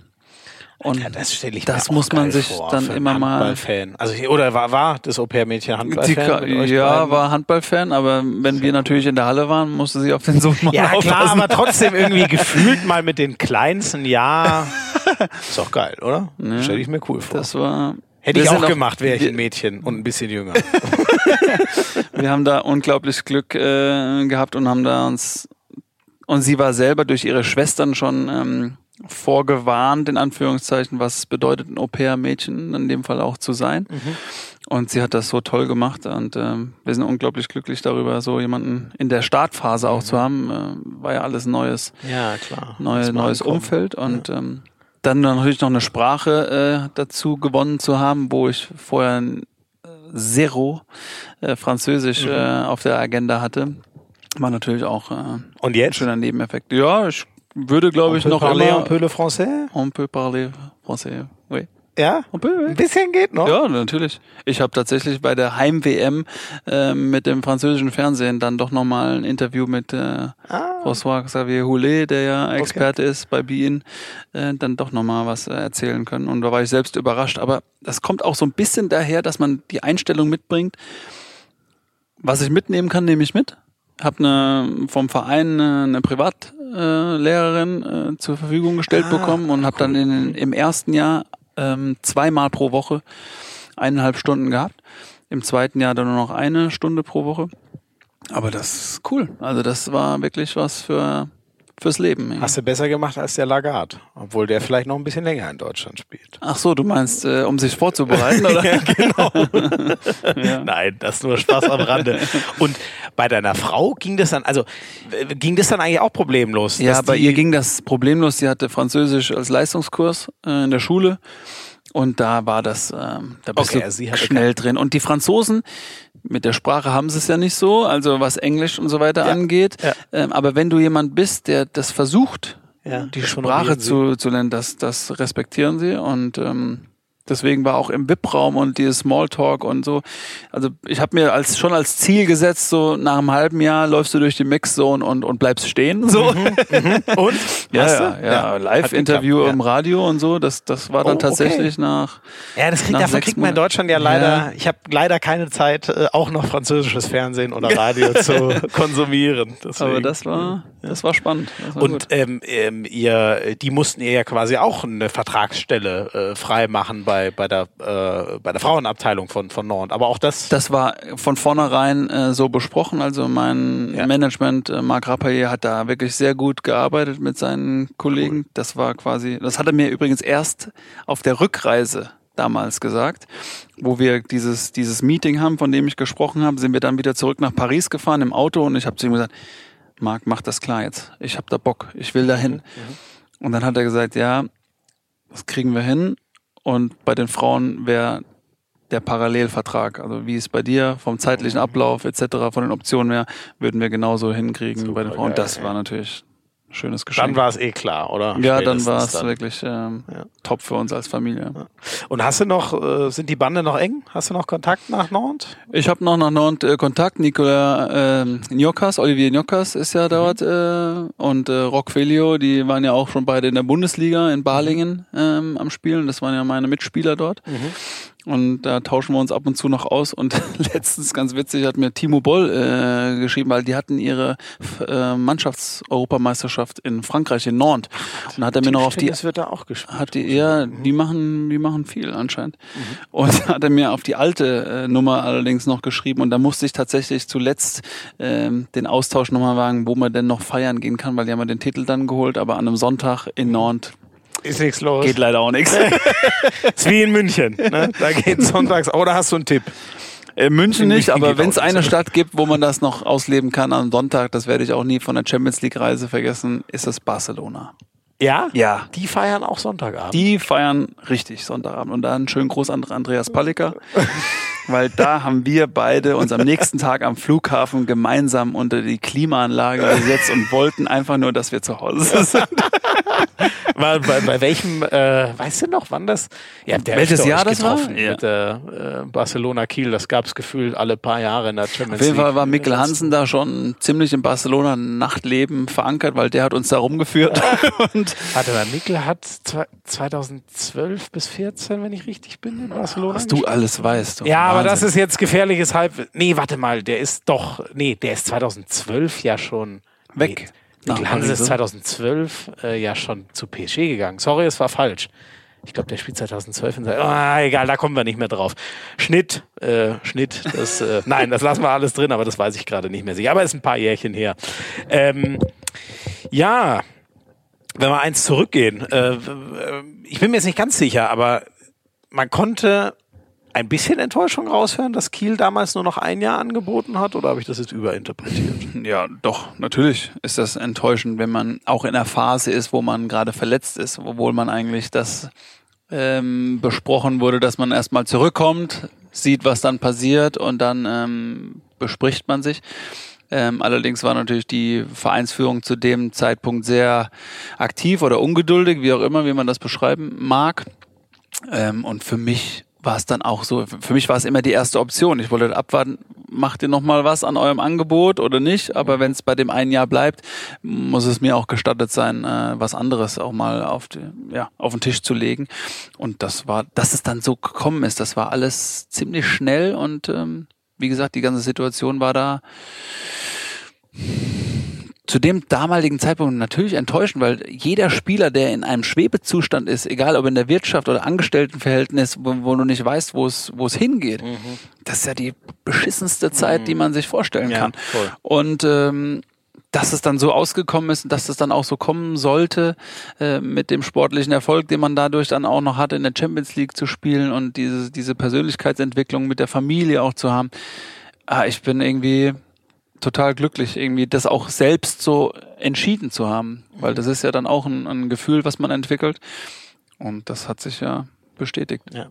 Aber insgesamt hat es natürlich äh, 2006 bis 16 zehn überragende Jahre in Kiel. Ihr habt achtmal in diesen zehn die Meisterschaft. Das kann man eigentlich jetzt, so wie die Liga jetzt ist, kann man sich das überhaupt nicht mehr vorstellen. Ich musste nur 2011 dem HSV und 2015 dann den, nee, 2016 den 16. Löwen den Vortritt lassen. Mhm. Ne? Genau, das Richtig. war eigentlich das Einzige, was ihr ausgelassen habt. Das ist ja eigentlich unfassbar, was ihr damals gespielt habt. Vor allem habt. so am Stück. Ja? Also man muss ja auch immer wieder dieses bestätigen und immer dieses, und ich werde mich auch, wir alle werden uns wahrscheinlich nie vergessen, wie wir 2011 die Meisterschaft nicht geholt haben, was dann passiert ist bis zum Vorbereitungsbeginn ja? auf die neue Saison.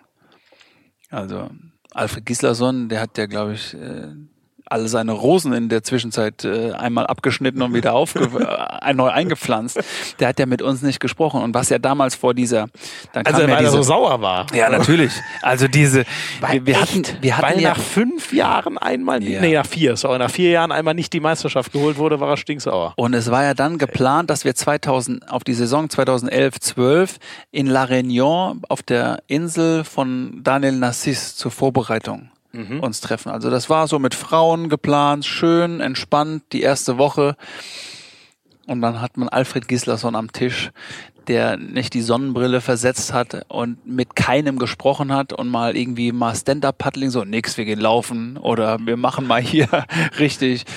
Das war, das werde ich auch nie vergessen. Aber damals wurde auch ein Kamerateam mitgenommen und hat uns ja da so ein bisschen gefilmt was da allerdings entstanden ist im Team, so dieses, okay, wir müssen jetzt diese Saison wieder einen, einen draufsetzen, wir müssen uns das jetzt wieder zurückholen. Und dass das 68 zu 0 daraus entstanden ist, das ist ja eigentlich noch viel, viel krasser das und viel, komplett, komplett krank. Zu ja. null. Das ist in jedem Spiel hin und rück ähm, hat man da die Punkte eingefahren. Also daran merkt man auch, äh, welchen welchen Geist auch diese, diese alte Ära noch mitgetragen hat. Also diese Spiele, auch die Kapitänsrolle, Markus Allen war damals äh, Kapitän, mhm. ah, äh, der trägt ja auch diese, diese, diese DNA weiter.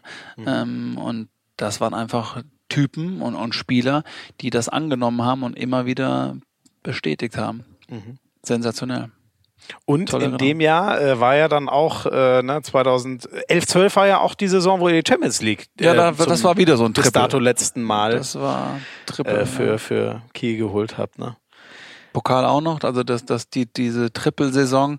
Die Pokale kann ich mir ehrlich gesagt haben gar nicht mehr merken. Die haben wir leider in einer, in einem Jahr dann geholt, wo Olympische Spiele waren, weil sonst hätten wir wahrscheinlich Mannschaft des Jahres auch noch äh, abgegrast. Aber mhm. wenn natürlich immer Olympische Spiele sind, dann haben da der Mannschaftserfolg ja, okay. ein bisschen höheren Stellenwert beim. Oh, wer, wer war's denn da? Äh, Brink Reckermann. Ah, unsere Beachvolleyball-Cracks. Mhm. Ah, okay. Die durften dann ähm, als Mannschaft zu zweit, wohlgemerkt. Dabei oh, hatten sie auch Einzel da, da, haben sie auch Einzelzimmer, dann haben sie eh nicht so gut verstanden. naja, okay, alles klar. oh, ist das so? Oh Gott, da weißt du was, was ich. Die Beachvolleyball-Familie ist mir sehr vertraut. Also, weil ich habe auch einen, einen, mein bester Freund und Trauzeuge und Patenkind äh, von unserem Sohn ist äh, Beachvolleyballer gewesen, habe ich in Kiel kennengelernt. Wir kommen aus der aus der gleichen Heimat, aus Unterfranken mhm. und haben uns in Kiel quasi ähm, kennengelernt. Also ganz spannend. Beachvolleyball bin ich sehr zwei Bayern sehr im hohen Norden. Ja, genau. Auch nicht schlecht. Springen wir doch gleich an den äh, an den Anfang einmal kurz. Ähm, äh, du hast vorhin schon mal ganz vorhin schon mal erzählt von deinem Jugendtrainer, der dich so geprägt hat. Äh, warst dann immer mit Zweitspielrecht bei deinem Heimatverein, ähm, warst dann ähm, äh, in, in Großwallstadt, dann mal kurz Wallau-Massenheim, dann zurück Großwallstadt. Wie war deine Anfangszeit äh, so, als du noch nicht beim großen THW warst? Ich bin äh, genau in diesem, in diesem am Untermain groß geworden, sprich in meinem Heimatverein TuS Bobernburg, im Nachbarverein TV Großwaldstadt. Also man wusste als Jugendlicher schon immer, da drüben wird Bundesliga gespielt. Das sind die Stars. Da war äh, damals auch Jackson Richardson, das war so mein Vorbild. Ähm, da habe ich, als ich zu Weihnachten das Trikot von ihm bekommen habe und die Schuhe, das habe ich bis Silvester nicht ausgezogen. Ne? Das war wirklich so, oh, wo ich wieder gerochen haben.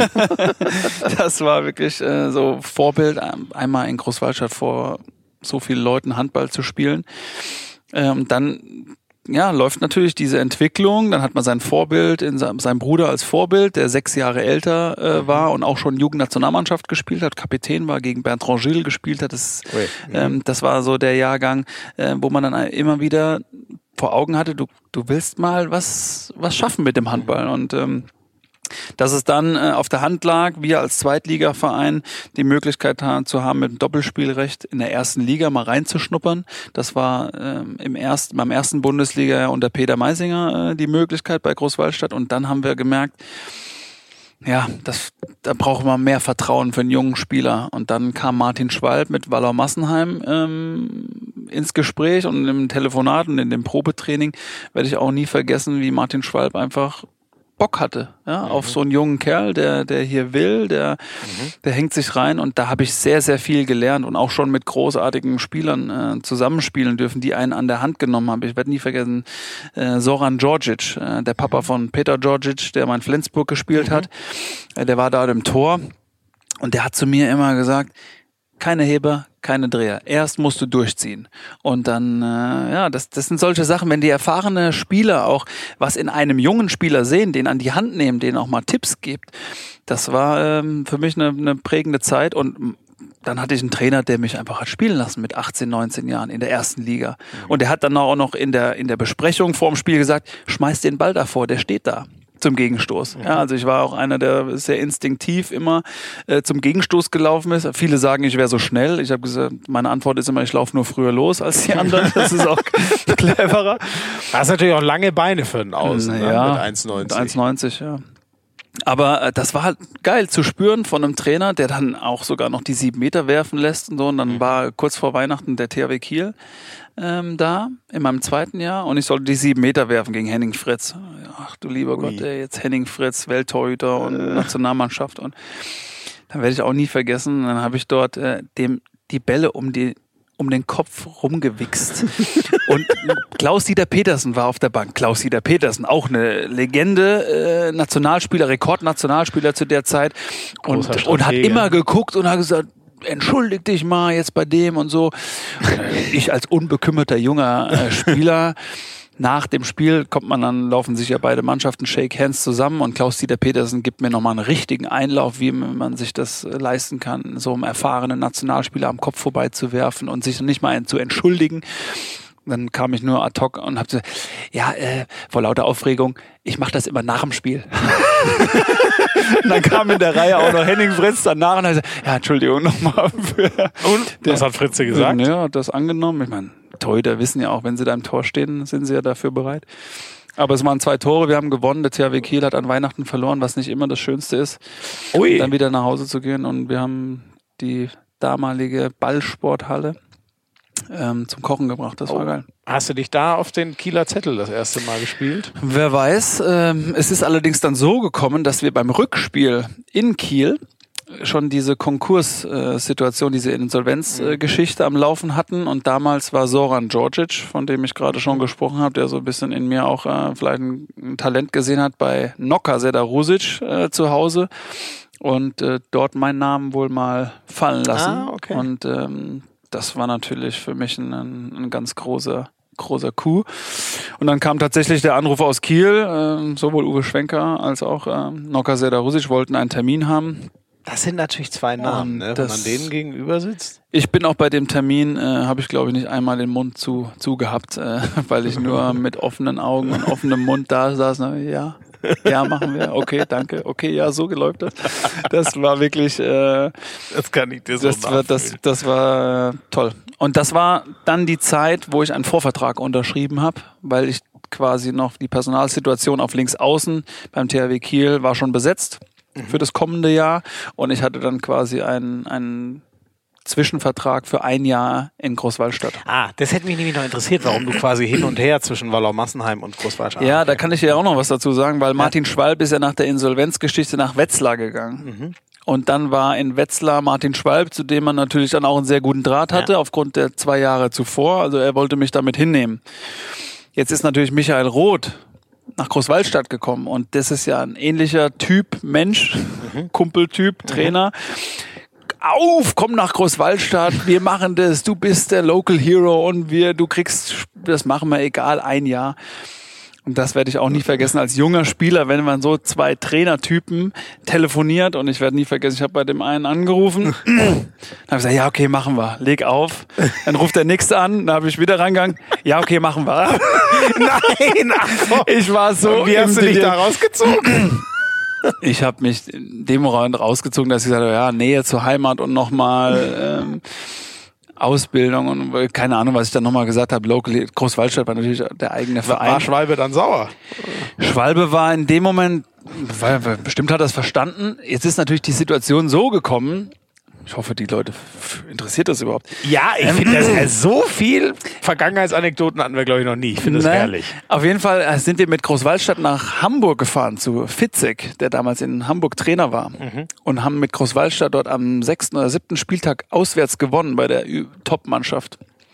Da wurde, daraufhin ist Fitzek rausgeflogen und Schwalb ist von Wetzlar nach Hamburg. Also sprich, wäre ich in Wetzlar gewesen, hätte ich nach zwei Ach, Monaten Mensch. keinen Schwalb mehr gehabt und okay. so war es wieder eine richtige Entscheidung. Okay, okay. Siehst du, das hätte ich alles gar nicht mehr. Siehst also du? ich, äh, naja, du hast es ja schon gemerkt. Ich habe es jetzt übrigens, glaube ich, wieder. 2012 bis 14 in Barcelona war aber, glaube ich, Nikola Karabatic, wenn ich richtig bin. Beim Anstatt habe ich vorhin Quatsch erzählt. Der ist, glaube ich, seit 2012. Ist auch völlig egal. Deine Geschichten sind eh viel, viel spannender, aber da würde ich gar nicht mehr mitkommen, wer da wie wohin gewechselt ist. Ähm, ja, und dann das erste Mal für die Zebras auf der Platte zu stehen? Gleich im ersten Jahr war das natürlich ähm, ja mit, mit Nationalmannschaftsbeginn hat man natürlich auch wieder den großen Reiz gehabt, dort jetzt dann beim THW Kiel auch seine Spielanteile zu bekommen, unter einem Trainer zu spielen, der in einem dann ja wohl auch irgendwas gesehen hat, äh, weil er einen, einen gefordert und gefördert hat. Und damals war immer noch der Aus, die Aussage von, von Nocker, hast du mir zu oft zwei Finger in der Steckdose. Das Hä? war immer so, ja, wenn ich beim Gegenstoß wieder zu schnell geworfen habe oder so ein bisschen verdattelt habe und so. Aber was, der hätte nervös. gerne mal einen Dreher gesehen oder was? Nee, der oder war wie? so Ablauf und Rhythmus und drei Schritte, die letzten sind langsamer und dann, der hatte mir, der hat einen ja so richtig okay. mit den Details zum Handball was äh, mit an die Hand gegeben. Und Ah, ähnlich wie Christian Prokop das, glaube ich, heute macht. Der ist auch so ein Detail versessen, habe ich mir sagen lassen. auch an den Spielern selber oder mehr so im Doch, Taktik? Doch, ich glaube auch das so. Der Okay. lobt dann auch mal für einen Stemmwurf und solche Mhm. Sachen. Okay, weil ich habe Sedarusic, das kenne ich alles nur aus dem Fernsehen. Da Mhm. war ich noch nicht selber in den Hallen, als der noch da Also war. das war für mich schon der, der prägendste Trainer Ja. ähm, Mhm. der, der Handballkarriere, weil er einem einfach jedes Detail erklärt hat, wie Handball funktioniert. Mhm. Also der hat sich, wir hatten ja Vorbereitung am Mühlenteich ähm, in Nordfriesland ähm, und da hat er sich mit Badelatschen ähm, gegen Markus Alm geklemmt und hat ihm gezeigt, wie die Sperre zu funktioniert hat. Und das, der konnte ihn auch nicht mehr wegdrücken. Das war, das war wirklich ein Bild für die Götter, ähm, wie wir da immer auch vor dem Frühstück ähm, noch gelaufen sind, um den Mühlenteich herum, er mit der Zeitung und Zigarette dort und Kaffee. Ähm, das war ein Bild. Und dann zweieinhalb Stunden Krafttraining und am Nachmittag drei Stunden Taktik. Da wurde alles bis aufs letzte Detail immer äh, besprochen. Das war bei Nocker sehr, sehr, sehr strikt und äh, diesen Stil hat er ja auch dann nach Paris geführt. Ähm, und das äh, ja, haben die Spieler noch, äh, vor allem natürlich mit Nikola Karabatic als seinen Ziehsohn, ähm, immer wieder auch äh, in die Mannschaft getragen, diesen Stil. 2009 gab es ja, glaube ich, den Wechsel, wenn ich richtig bin, von Noka Sedarusic auf äh, Alfred Gislason dann. Mhm. Wie war das für dich, wenn du sagst, das war für dich der prägendste Trainer? Das muss ja schon hart sein, wer dann nach drei Jahren dann auf einmal weg ist. Äh, waren zwei, genau, zwei Jahre habe ich äh, Nocker gehabt und acht Ah, Jahre also- Alfred, also 2,8, Ah, da muss schon 2,8 gewesen 2,6, 2,7, 2,7, 2,8, also 2,8, Ah, okay. 2,9, dann Alfred Gislason. Und er kam natürlich mit einem spanischen Stil ähm, auf uns zu, wo dann auch für uns außen, wenn man, wenn man die spanischen Ligen oder die spanischen Trainer mal verfolgt, die spielen immer pro Halbzeit 15 Minuten, 15, 15 die Außen, dass jeder schon mal drin ist. Und da kamen wir alle, glaube ich, nicht so richtig damit zurecht. So ein vorgeplantes äh, Wechseln und so. Also selbst wenn du drei Tore gemacht hast, bist du auf einmal raus. das war in Spanien so, das ist ja, das spielen ja heute noch äh, Trainer so, äh, strict, äh, straight. Aber das war dann für einen selber immer so vom Kopf her nicht ganz so, ganz so, äh, ja, zu, zu bewerten, weil dann guckst du mal auf die Bank und bist einer derjenigen, der äh, nach Viertelstunde kommt, aber dann lässt er ihn doch drin und kannst du nicht. Also es war schon ein bisschen ein paar, paar verschiedene. Ach so, also 100 Prozent Nee, hat er sich dann doch dann nicht auch nicht, gehalten. nee. Ja, okay. Weil inzwischen Aber- in der Bundesliga macht das ja, glaube ich, gar keinen, oder? Ich wüsste jetzt Nee. keinen, der seine Nee, da Außen- lässt man schon sein Gefühl. Ja. Schon Ja, an seinem Gefühl halt halten. Oder die Statistik. Alfred hat sehr viel auf Statistik ja auch äh, geschaut. Äh, nicht nur bei nicht nur bei Torhütern, wo das ja manchmal eher angebracht ist. Aber da hatte, ich meine, da macht man ja auch seinen Wandel dann mit, auch als Trainer. Ähm, Also Statistik heißt aber wirklich Wurfquoten. Wurfquoten, Also ja, du ja, hast genau. heute nur zwei von vier gemacht. Genau, bis zur nicht. Halbzeit, okay, dann tauschen wir jetzt. Oder Mhm, okay. du brauchst jetzt, man muss ja was dem der Mannschaft da in dem Moment zurückgeben. Ja, okay, okay. Und ähm, also, naja, erfolgreiche Zeiten hattet ihr äh, am laufenden Band. Was ist so, ist irgendwas besonders hängen geblieben? Was, an was denkst du noch zurück, wenn du an die Kieler Zeit denkst? Naja, die Bilder, warum man so eine Motivation eigentlich hat, sind natürlich immer auf, auf dem Rathausplatz entstanden. Ne? Muss man ja sagen, wenn man da vor 20.000 Zuschauern eine Trophäe nach oben halten kann, da, am Ende der Saison, das war schon sehr, sehr prägend. Auf Sportliche einzugehen, was da jetzt äh, hängen geblieben ist. Natürlich denkt man an, an Champions League Finals, äh, die man im Hin- und Rückspiel Anfang noch äh, erleben Ich durfte. glaube, das letzte habt ihr in Köln gewonnen, die zwei davor. Ne? Deine zwei Champions League-Titel waren noch in Hin- und Rückspiel. Nee, da ist sogar der zweite auch. Also 2010 beim allerersten Final vor der, der in Köln äh, war das, Das war unser, aus, mhm. unser Sieg und 2012. Ähm, und dann auch, ja, es waren ja dann doch auch einige Champions League Final-Niederlagen, die ja dann auch dabei waren. Und das sind so Sachen, an denen man einfach wächst. Also und vor allem die Spieler, also mit denen man zusammengespielt hat. Diese Persönlichkeiten, die man kennenlernen durfte aufgrund dieser erfolgreichen Zeit, das ist was, was hängen bleibt. Und wir haben ja jetzt wieder bei Alfreds Abschiedsspiel beispielsweise oder auch bei meinem ja Abschiedsspiel ein paar 2016. Wochen. Also das von Ähm, Alfred. Ja. Das war ähm, dann, das, da kommen dann alle wieder zusammen und man spricht über die alten Zeiten und das ist, das war ein tolles äh, THW-Gefühl, was da immer wieder aufgelebt wird und deswegen diese Emotionalität auch nach zehn Jahren äh, 2016 verabschiedet werden zu können oder zu dürfen. Bei meinem eigenen Abschiedsspiel, äh, das war schon sehr emotional und sehr leidenschaftlich. Also das war schon, schon toll. Wer, äh, wer ist so am meisten für Wieslander, den Jahrhunderthandballer, kamst du, glaube ich, vier Jahre zu spät. Wer war so, du hast Karabatic, äh, Alm hast du eben schon gesagt, ähm, du hast ja so viele, mit so vielen Großen gespielt. Wer, wer war für dich der Größte? Ja, den habe ich vorhin auch schon genannt, das ist Löwgren. Stefan Löwgren. Stefan Löwgren ist ja. so der. Der Kapitän, als du kamst, glaube ich. Genau, noch, ne? 2000, 2006 und Nationalmannschaftskapitän, was er alles gewonnen hat. Aber da, was er halt immer im Griff gehabt hatte, war die Mannschaft. Ähm, er hat natürlich auch, Nocker Sederusic hat zu der Zeit auch immer seinen Kapitän gestärkt. Also der wusste auch immer Bescheid. Das war auch in diesem Gespräch, äh, in diesem Meeting, wo ich zum ersten Mal äh, Uwe Schwenker und äh, Nocker Sederusic ähm, gegenüber saß. Da kam diese Geschichte, werde ich auch nie vergessen. Wirst du mich nie fragen, ob du darfst trinken Bier nach dem Spiel? Der Kapitän weiß das schon. Hat er delegiert. Hat er, hat er so dele ja, damit, damit weiß man aber auch diese Herangehensweise ähm, von einem Trainer, dass er die rechte Hand in der, in der Mannschaft hatte. Der mhm. wusste immer Bescheid, was in der Mannschaft rumort oder was da gut funktioniert, ob man Training weglassen oder ob man die Reise so plant. Also Stefan Löwgren als Kapitän, als Kapitän hatte unter Nocker Sedarusic einen so hohen Stellenwert, mhm. dass wir einfach immer zu ihm gehen konnten und das war ist generell ja im, im, Sport, im Mannschaftssport, im Wirtschaftsleben ein Kapitän, äh, eine Führungsperson, ähm, war er in, in Perfektion. Mhm. Jicha hat natürlich unfassbar äh, viel an sich gerissen, Tore geworfen und so. War der auf dem Feld vielleicht noch mal eine Stufe drüber oder würdest du auf dem Feld rein handballerisch auch Löwgren nennen, als den, der dich am meisten beeindruckt hat? Auf dem Feld selber, ja, da jetzt einen rauszupicken aus denen. Oder Karabatisch. Nee, ich würde sogar eher Markus Alm als Kreisläufer ähm, so ein bisschen okay. nennen wollen, weil diese Maschine, die hinten ackert im Innenblock, mhm. als erstes am Mittelkreis steht, um die schnelle Mitte auszuführen, als erstes wieder am vorderen, am, am Angriff, am Kreis steht, um dann die Sperren zu stellen. Dann haut's den hin, der haut das Tor rein, der muss als erstes wieder hinten im Innenblock stehen. Und das hat er über eine ganze Saison oder über meist, der wurde ja kaum ausgewechselt. Mhm.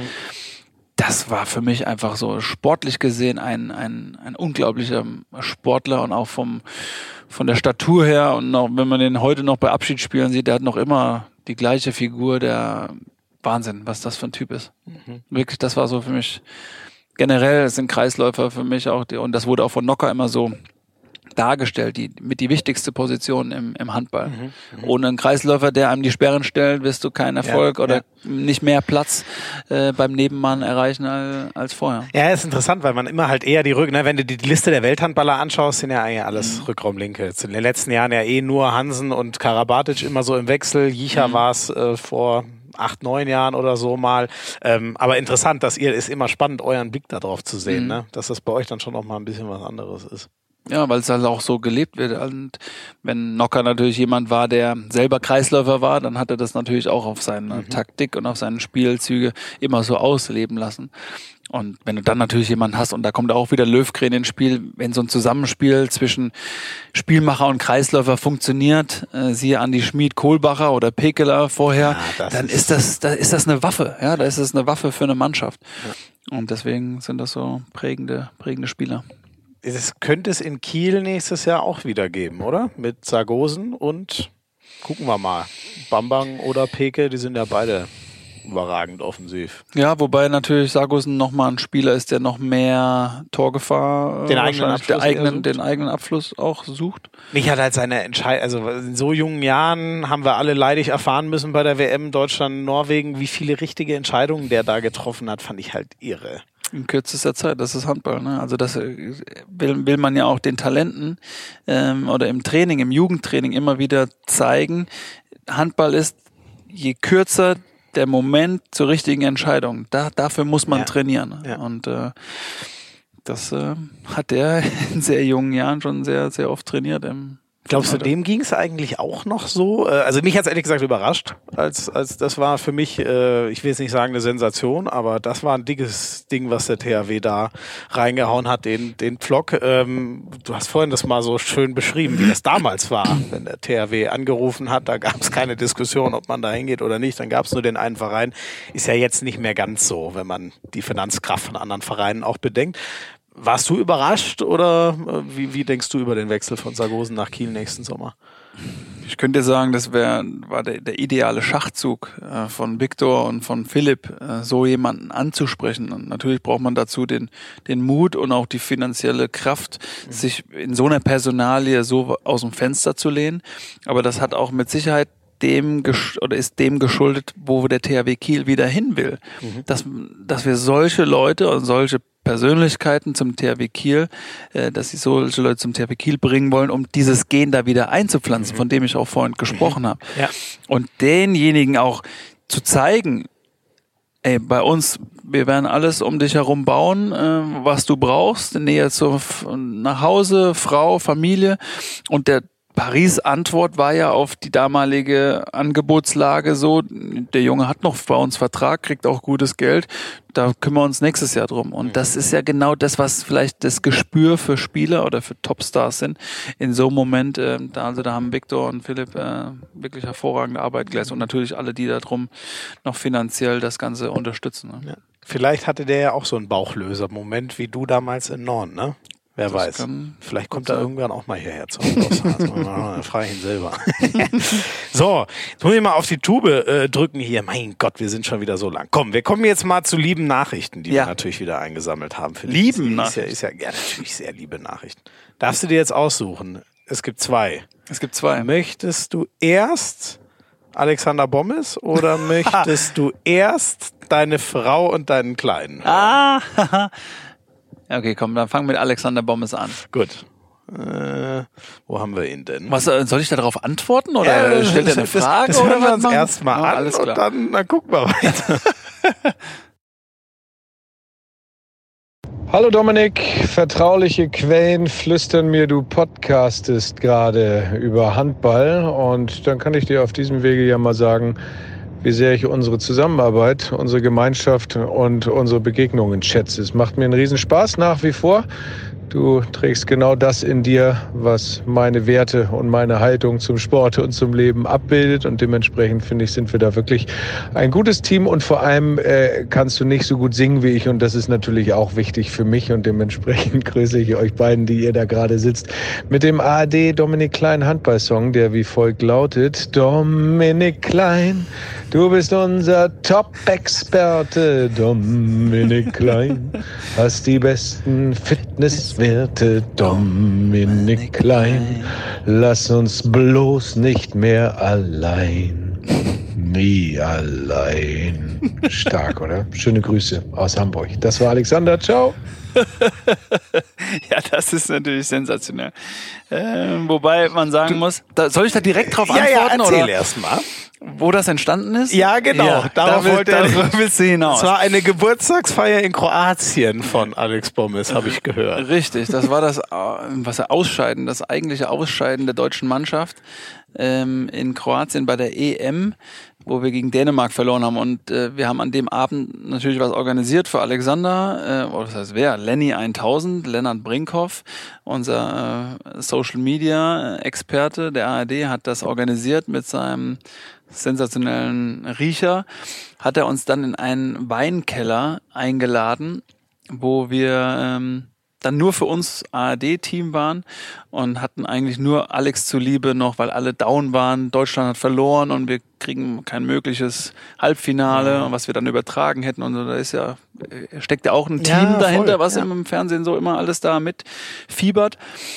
Und dann ist dieser Abend zu einem der, der legendärsten Abende überhaupt äh, gekommen, wo dann eben das auch entstanden ist, wo wir wirklich äh, für alle ein, ein Lied da getextet haben. Und ähm, die Radiokollegen haben das äh, zu dem Zeitpunkt äh, rausgeholt, als es dann um mich ging.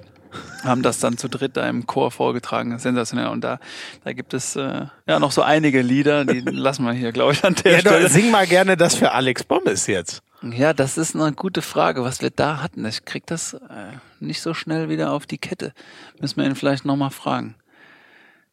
Ja, wir haben da alles, alles Mögliche zusammengetextet. Aber ihr geht Aber ich ja, krieg das nicht, ich krieg das nicht. Für Alex kriege ich das gerade nicht zusammen. äh, äh, ihr habt ja scheinbar so ein kleines Sangesbattle am Start. Macht Naja, wir sind- Karaoke oder so? Nee, nee, Karaoke weniger. Wir pfeifen sehr viel, also am Set. Äh, Wir, wir bringen uns da einfach auch in gute Stimmung, gute Laune. Wenn dann irgendeiner was reinwirft oder eine Hallenmusik trällert, dann singen wir das mit. Anscheinend haben wir da ähnliche äh, Gene, was so das Handball in der Regionalliga-Zeit macht man das ja auch sehr gerne. Also ich bin in Obernburg aufgewachsen und da ist man bei einer Regionalliga-Auswärtsfahrt, da wird das ein oder andere schon gesungen. Und das kann ich hier mit Alex nochmal komplett aufleben lassen, immer, wenn wir unterwegs sind. Und ich freue mich jetzt schon auf die EM, wenn wir das in drei verschiedenen Ländern auch noch bereisen Oh ja, da werden. geht's rund, ne? Zuerst nach Norwegen, Norwegen, dann nach Österreich, Österreich. und dann hoffentlich auch nach nach. Schweden. Ja, genau, nach Schweden. Und das wird wieder eine tolle Zeit. Deshalb bedanke ich mich und freue mich auf die nächsten ähm, Gesangeskünste, die wir so verbreiten dürfen. äh, es macht mir natürlich auch sehr, sehr viel Spaß, mit, mit Alex so ähm, präsent zu sein und ähm, das Team Bommes Klein macht da äh, wirklich Spaß. Ja, merkt man. Das merkt man, dass ihr Spaß dran habt. Das macht auch dem Zuschauer Spaß. Kann ich als einer der Zuschauer bestätigen. Ja, aber, aber was vorsingen willst du uns jetzt nicht? Das wäre jetzt noch deine ultimative Chance. Ja, Vor das einem riesen noch ein schöner Publikum. schön- Ja.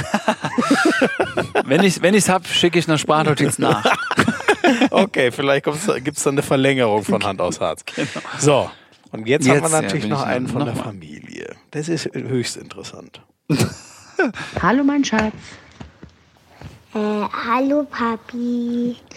Ja, du wunderst dich wahrscheinlich, was wir jetzt hier machen. Aber wir dachten, äh, wir erzählen den Leuten mal ein paar Sachen, die die nicht über dich wissen, die du ihnen auch nicht erzählen wirst. Was wolltest du ihnen gerne sagen, Colin? Ich habe ja ein paar Mal Du gewandert. hast schon ein paar Mal gepannert. ja, und mich sprechen immer so viele an, was für ein gute Laune Mensch du bist und immer gut drauf und immer lächelnd und optimistisch.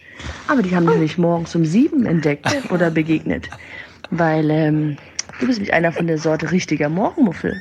Das ist nämlich überhaupt gar nicht gesprächig und äh, da ist das Frühstück mal ziemlich ruhig. Und dann ich mit meiner Morgenart, ah, suboptimal. Aber gut, wir wünschen dir noch viel Spaß heute. Bis bald. Tschüss. Tschüss. Oh, der ist ja so goldig. Das habe ich ehrlich gesagt nicht ganz verstanden. Was hat ihr da gesagt? Gepannert.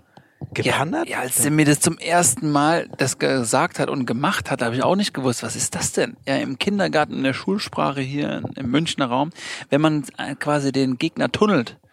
Wenn wir quasi Ah. miteinander gegeneinander spielen und er einen dann durch die Beine tunnelt, das ist gepannert.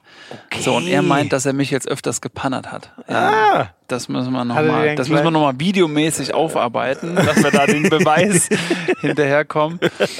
Und auf das andere angesprochen, ja. Ja, natürlich. war wirklich, bist du, kann man sich bei dir echt nicht vorstellen. Kann Aber morgens um sieben bist du, ja, das ist kein Bock.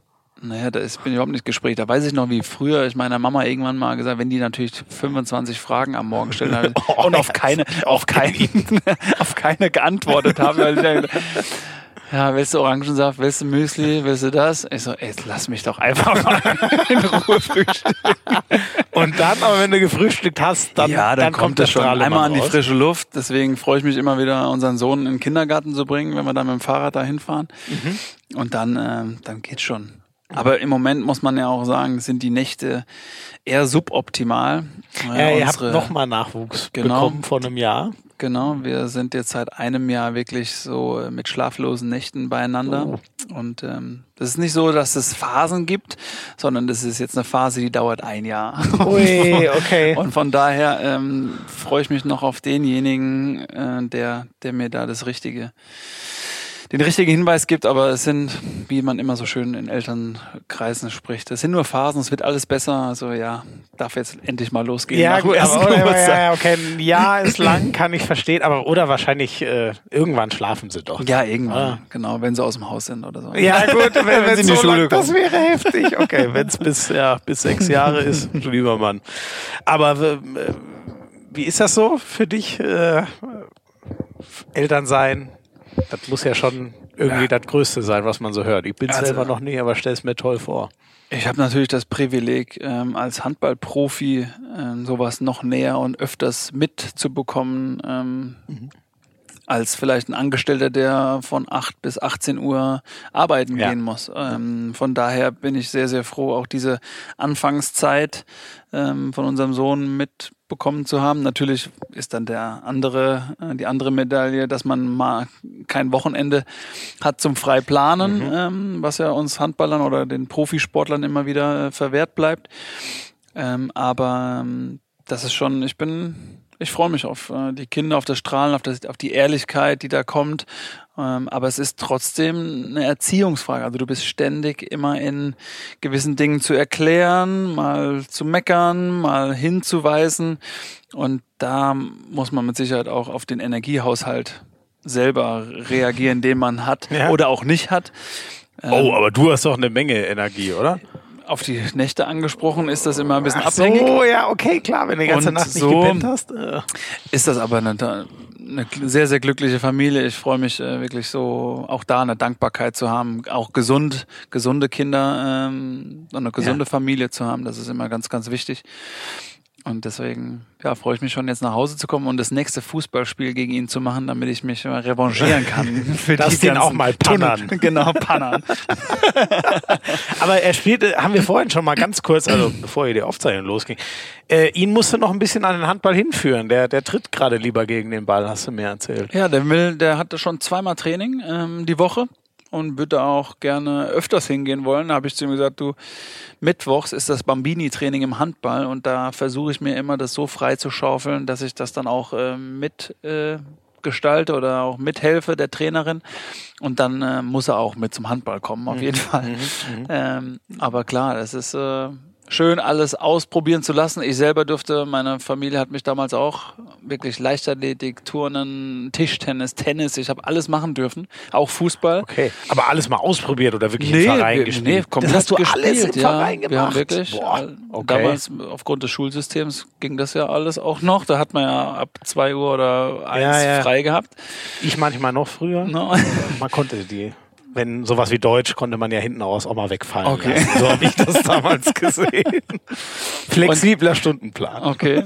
Aber meine Eltern haben mich tatsächlich alles machen lassen, bis ähm, dann mein Papa mir irgendwann mal gesagt hat, Junge, du kannst nicht krätschen, lass das mit dem Fußball sein. Äh, da hat er wahrscheinlich Angst gehabt, dass das Ähnliche passiert, weil ich hatte damals Probetraining bei Eintracht Frankfurt.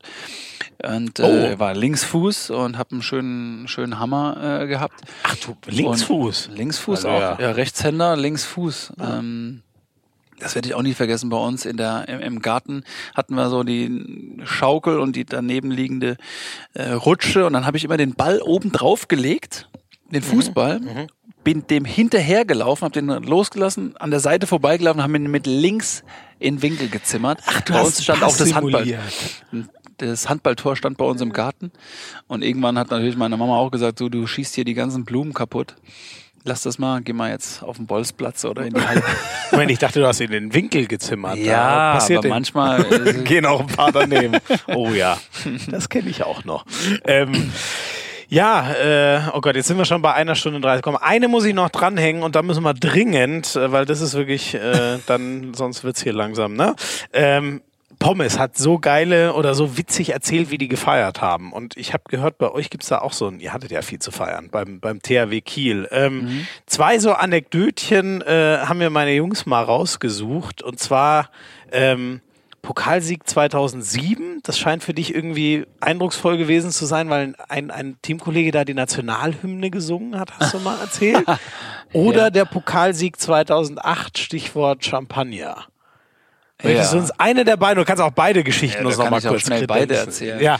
Ähm, wir hatten ja 2007 ähm, ein großes Verletzungspech und äh, auch da gilt's ja eigentlich äh, Uwe Schwenker und Noka Seldarusic ähm, diese Weitsicht immer wieder zu haben oder dieses Netzwerk. Wir haben André Cepkin Mhm. äh, von Barcelona re- reaktiviert. Ich hätte fast reanimiert gesagt, weil mit, zwei, mit 42 war der Mann schon nicht mehr lange auf Nein, der war ja. 42. Ja, und dann hat er uns nochmal in den letzten, in der letzten Saisonhälfte nach dem Halbfinale, wo sich Markus Alm äh, verletzt hat, noch ähm, bei den wichtigen Spielen geholfen. Und dann hat er beim Pokalsieg in Hamburg, war die, die Fahrt relativ kurz nach Kiel nach Hause und jeder sollte was singen. von den neun. Und dann kam irgendwann natürlich André Jepkin, ja, und dann hat er, ist er in der letzten Busreihe aufgestanden und hat einfach mit der Hand aufs Herz die russische Nationalhymne gesungen, weil er nicht wusste, was er überhaupt singen soll.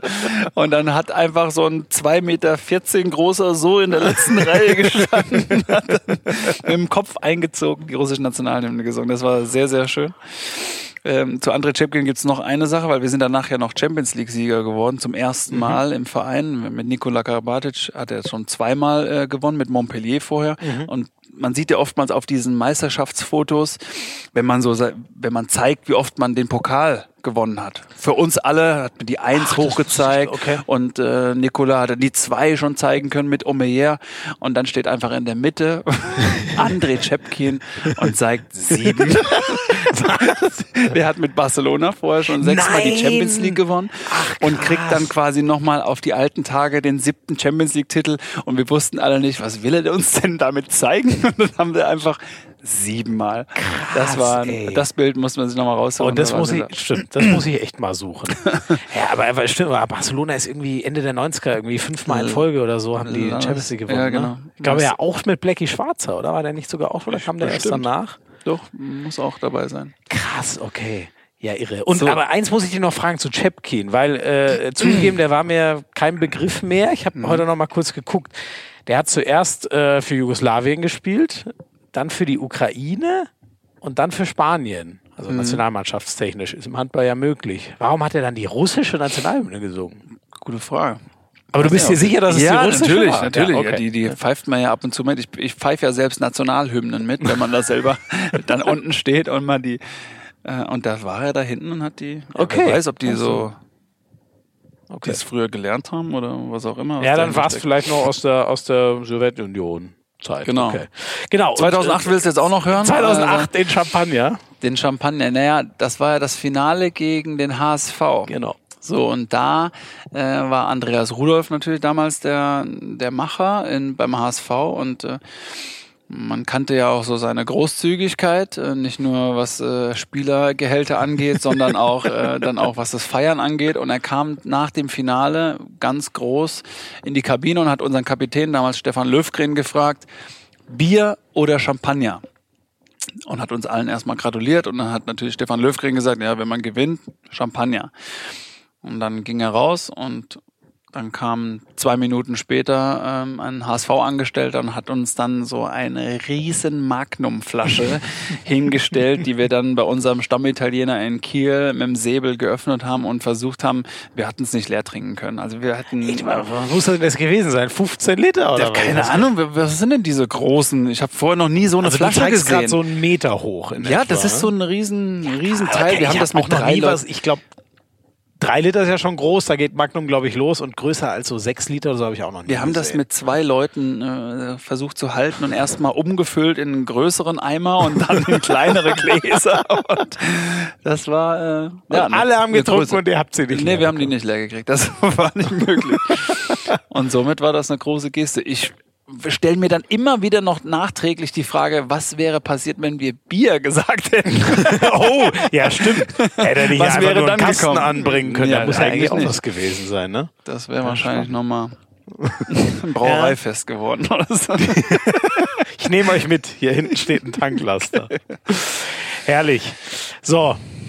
Vielen, vielen Dank schon mal dafür. Jetzt machen wir noch Sehr ein gern. kleines, ganz kurzes Break und dann kommst noch kurz unsere Rubrik Hand aufs Harz. Dominik. Weißwurst als geborener Bayer oder lieber die Kieler Sprotten in dem Brötchen? Ja, das ist leider klar. Und das ist die Weißwurst, die bayerische Weißwurst. Übrigens habe ich die immer genommen vor wichtigen Spielen. ja? Ja, ja, das war das beste Frühstück, das Gewinnerfrühstück. Das hatten wir, äh, da konnten wir nie verlieren. Auch wenn mich im Norden bayerische da Freunde. Weißwurst ja, nee, da kamen immer, wenn Freunde kamen, da gab es immer ein, eher ein Brunch Ah, als okay. nochmal ein Mittagessen und das war dann die Weißwurst, die das Okay. dann dazu gebracht hat. Okay. Und mit, mit dem Kieler Fischbrötchen konntest du überhaupt was anfangen oder Nee, Kieler Sprotte war, war nicht meins. ist nie warm geworden? Nee. Nee.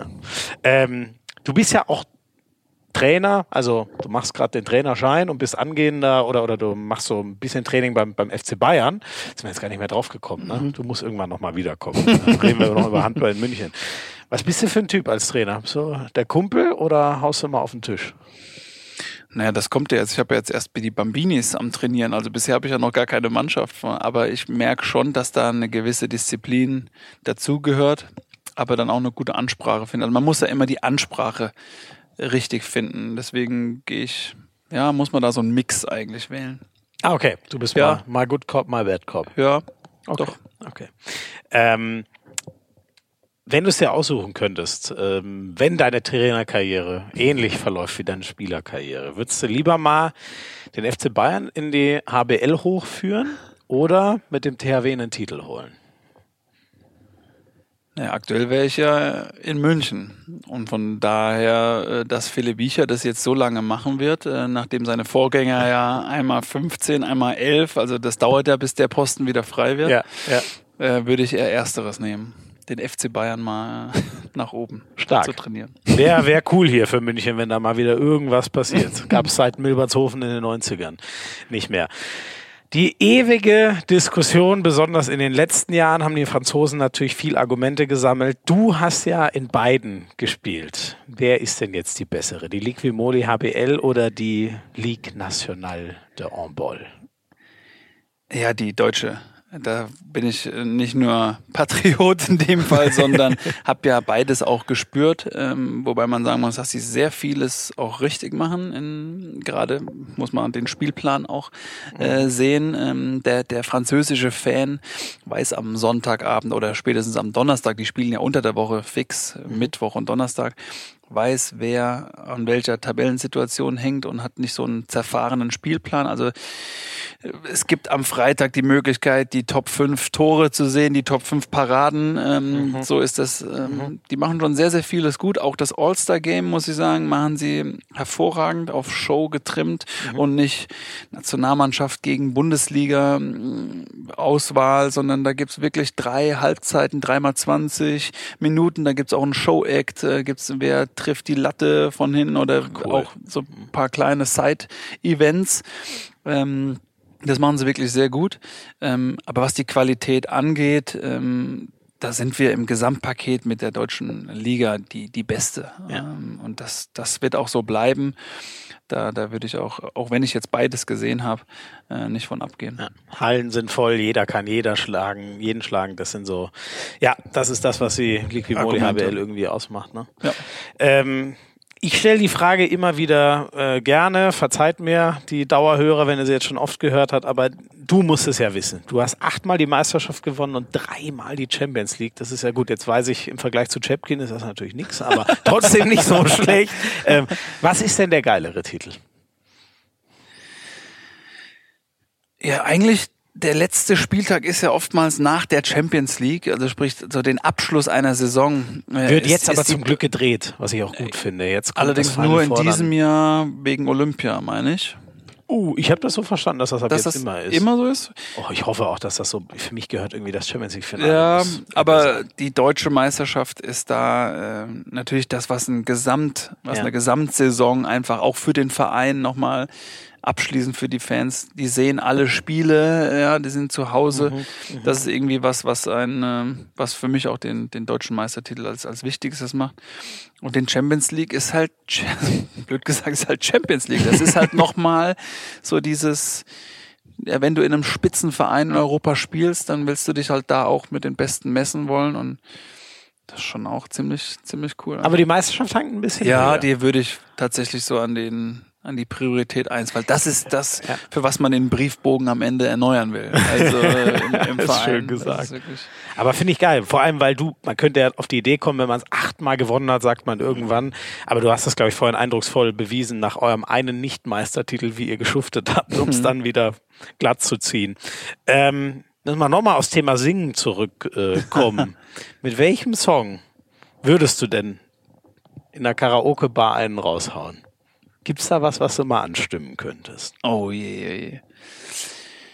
Ne, wir bräuchten eigentlich diesen pur Party Remix, diese siebeneinhalb Minuten, die dort immer wieder trällern, wenn, wenn so eine Handball-Hochzeit äh, passiert. Okay. Kennst du den nicht? Nee. Nee, den pur Party Mix musst du mal zu Hause jetzt auf dem Heimweg dir anhören. Ähm, einen letzten hätte ich noch, äh, wobei es kommt noch ein allervorletzten. Gehst du eher zu Let's Dance oder in den Dschungel? Jetzt, wo Pommes uns die Tür aufgemacht hat. Also natürlich Dschungel auf gar keinen Fall. Let's Dance kann man jetzt auch als Handballer nicht mehr hingehen, weil die Messlatte ist natürlich Es muss wieder. viel zu Da hoch. muss wieder einer hin. Ja, das ist natürlich richtig, um die Handball, äh, äh, Genau. die Handballer da hochzuhalten. Aber Pommes hat das so überragend gemacht. Also das war schon ziemlich cool. Auch seine Art. Er hat ja da den Handball nicht nur auf dem Parkett repräsentiert, sondern auch in den in den Interviews und in dieser in dieser Herangehensweise da immer auch eine gewisse Zurückhaltung zu zeigen und erstmal nicht auf Show, sondern machen und trainieren und, und abliefern. Das hat er wirklich äh, sensationell gut geschafft. Also ein brutal sympathischer Botschafter, der Top. Pommes. Aber ich glaube, das wärst du auch. Insofern. Ja, aber wo soll ich denn da meine Tante? Du müsstest du mal meine Frau fragen, die würde dann tatsächlich glauben, dass ich nach der ersten Woche wieder zu Hause bin. Okay, hast du da kein Talent für? Wenn du meine Frau fragst, nicht, aber ähm, wir müssen da auf jeden Fall nochmal so einen Tanzkurs nachschieben, damit ich da alles wieder revidieren kann. Ehrlich. So, und jetzt habe ich noch, äh, nee, Moment, du musst erst, weil ich weiß nicht, wie das dann ausgeht. Erst muss mir noch einen Gastvorschlag geben. Jetzt habe ich die Ein letzten Mal immer vergessen. Hier durfte eigentlich immer jeder sagen, lade doch den oder den mal ein. Haben wir gute Erfahrungen mitgemacht. Okay. Wer sollte mal zu Hand aufs Harz kommen? Wer würde sich lohnen?